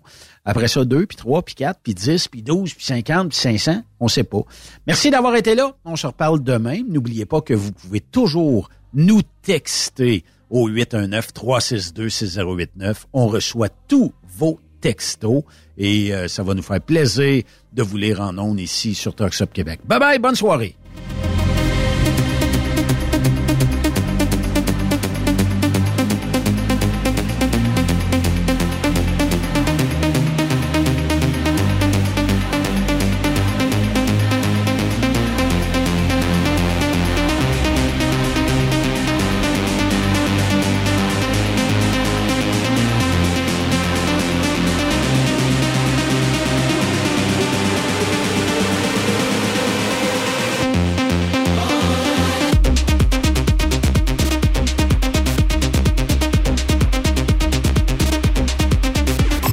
Aimez l'émission. Ben, faites-nous un commentaire. À studio, en commercial, truckstopquebec.com. Truckstop Québec. Le conditionneur de carburant diesel DBF4. Moi, je m'en sers été comme hiver. Depuis que j'utilise à l'année le conditionneur de carburant diesel DBF4 de ProLab, j'ai réduit considérablement ma consommation de carburant, j'augmente la vie de mes injecteurs et je sens plus de force dans mon moteur. Je suis assuré que lorsqu'il y a des variations de température ou des différences de qualité de carburant, le DBF4 est toujours là comme prévention. En plus, le DBF4 y est très peu dispendieux à utiliser. Le conditionneur de carburant diesel DBF4 de ProLab. On s'en sert été comme hiver. Disponible chez tous les bons détaillants de pièces de camion. Camionneurs et entreprises de transport. Il est maintenant facile de contester vos constats d'infraction au Québec. Solution Ticket aide les camionneurs et propriétaires de flottes de camions à conserver un beau dossier de conduite PEVL et CVL. Vous êtes convoqué par la CTQ, la Commission des transports du Québec. Nous sommes en mesure de vous conseiller et de vous représenter. Avant de payer votre ticket, contactez Solution Ticket. Visitez solutionticket.com ou composez le 514-990-7884 et ce de 8h à 8h, 7 jours sur 7. Solution Ticket, la solution solution à vos problèmes de tickets au Québec. Vous avez une petite entreprise qui souhaite offrir à son personnel les mêmes avantages que les grosses flottes? Avec la RPQ, c'est possible. Assurance collective, compte national pour des pneus, escompte pour l'achat de pièces, rabais pour clinique médicale privée, firme d'avocats spécialisés, affacturage et tellement plus. Et oui, ces avantages exceptionnels sont même disponibles pour les ateliers mécaniques et les unités mobiles pour véhicules lourds. N'attendez plus. Contactez l'ARPQ à arpq.org. The best radio for truckers. La santé financière de votre entreprise passe par la rapidité de vos clients à vous payer. Pourquoi attendre 30 jours quand notre équipe peut vous payer dans une moyenne de 24 à 48 heures après votre livraison? Et ce, moyennant des frais minimes. Chez Affacturage ID, nous l'avons compris et nous avons la solution, soit l'affacturage. C'est simple, on achète vos factures Faites comme des milliers d'entreprises. Reprenez en main vos recevables. Appelez-nous maintenant au 1-888-694-8721. 1-888-694-8721. À facturage JD. Saviez-vous que chez Transwest, 50% de nos retours sont chargés d'avance? Pourquoi attendre? Poste de routier en team vers l'Ouest canadien ou américain disponible. Vous devez posséder un passeport valide. Contactez-nous au 1-800-361-4965, poste 284 ou postulez en ligne sur groupetranswest.com. TSQ. Qu'est-ce que ça veut dire? Truck Stop Québec. Pour plusieurs camionneurs et brokers, la comptabilité, c'est compliqué et ça demande des heures de travail. Céline Vachon, comptable dans le transport depuis 20 ans, est votre solution. Roulez l'esprit en paix. Céline s'occupera de votre comptabilité, votre tenue de livre, vos déductions, vos remises de taxes, vos impôts personnels et de société, et même du démarrage de votre entreprise. Le tout sous une même adresse. Vous êtes meilleur pour rouler? Nous, c'est de faire votre comptabilité. Un seul numéro. 450 649 1744. 450-649-1744. Céline Vachon. Une vraie mère pour les camionneurs. Parfois, la recherche d'un emploi, c'est compliqué et ardu. Ça, c'est parce que t'es jamais venu porter ton CV chez Transport Gilmire. C'est simple. Chez Gilmire, t'as la possibilité d'être basé à Montmagny, Longueuil, Toronto ou Lapocatière. Les équipements sont récents. On offre également un bonus à chaque trois mois. Sans oublier que tu seras payé au millage réel parcouru. Et bienvenue aux nouveaux diplômés. On a tout ce qu'il faut pour te plaire. Pour plus d'informations, RH en commercial gilmire.com ou le 418 248 3030 poste 285. Et sur le web, gilmire.com. T'as de l'information pour les camionneurs? Texte-nous au 819-362-6089. 24 sur 24.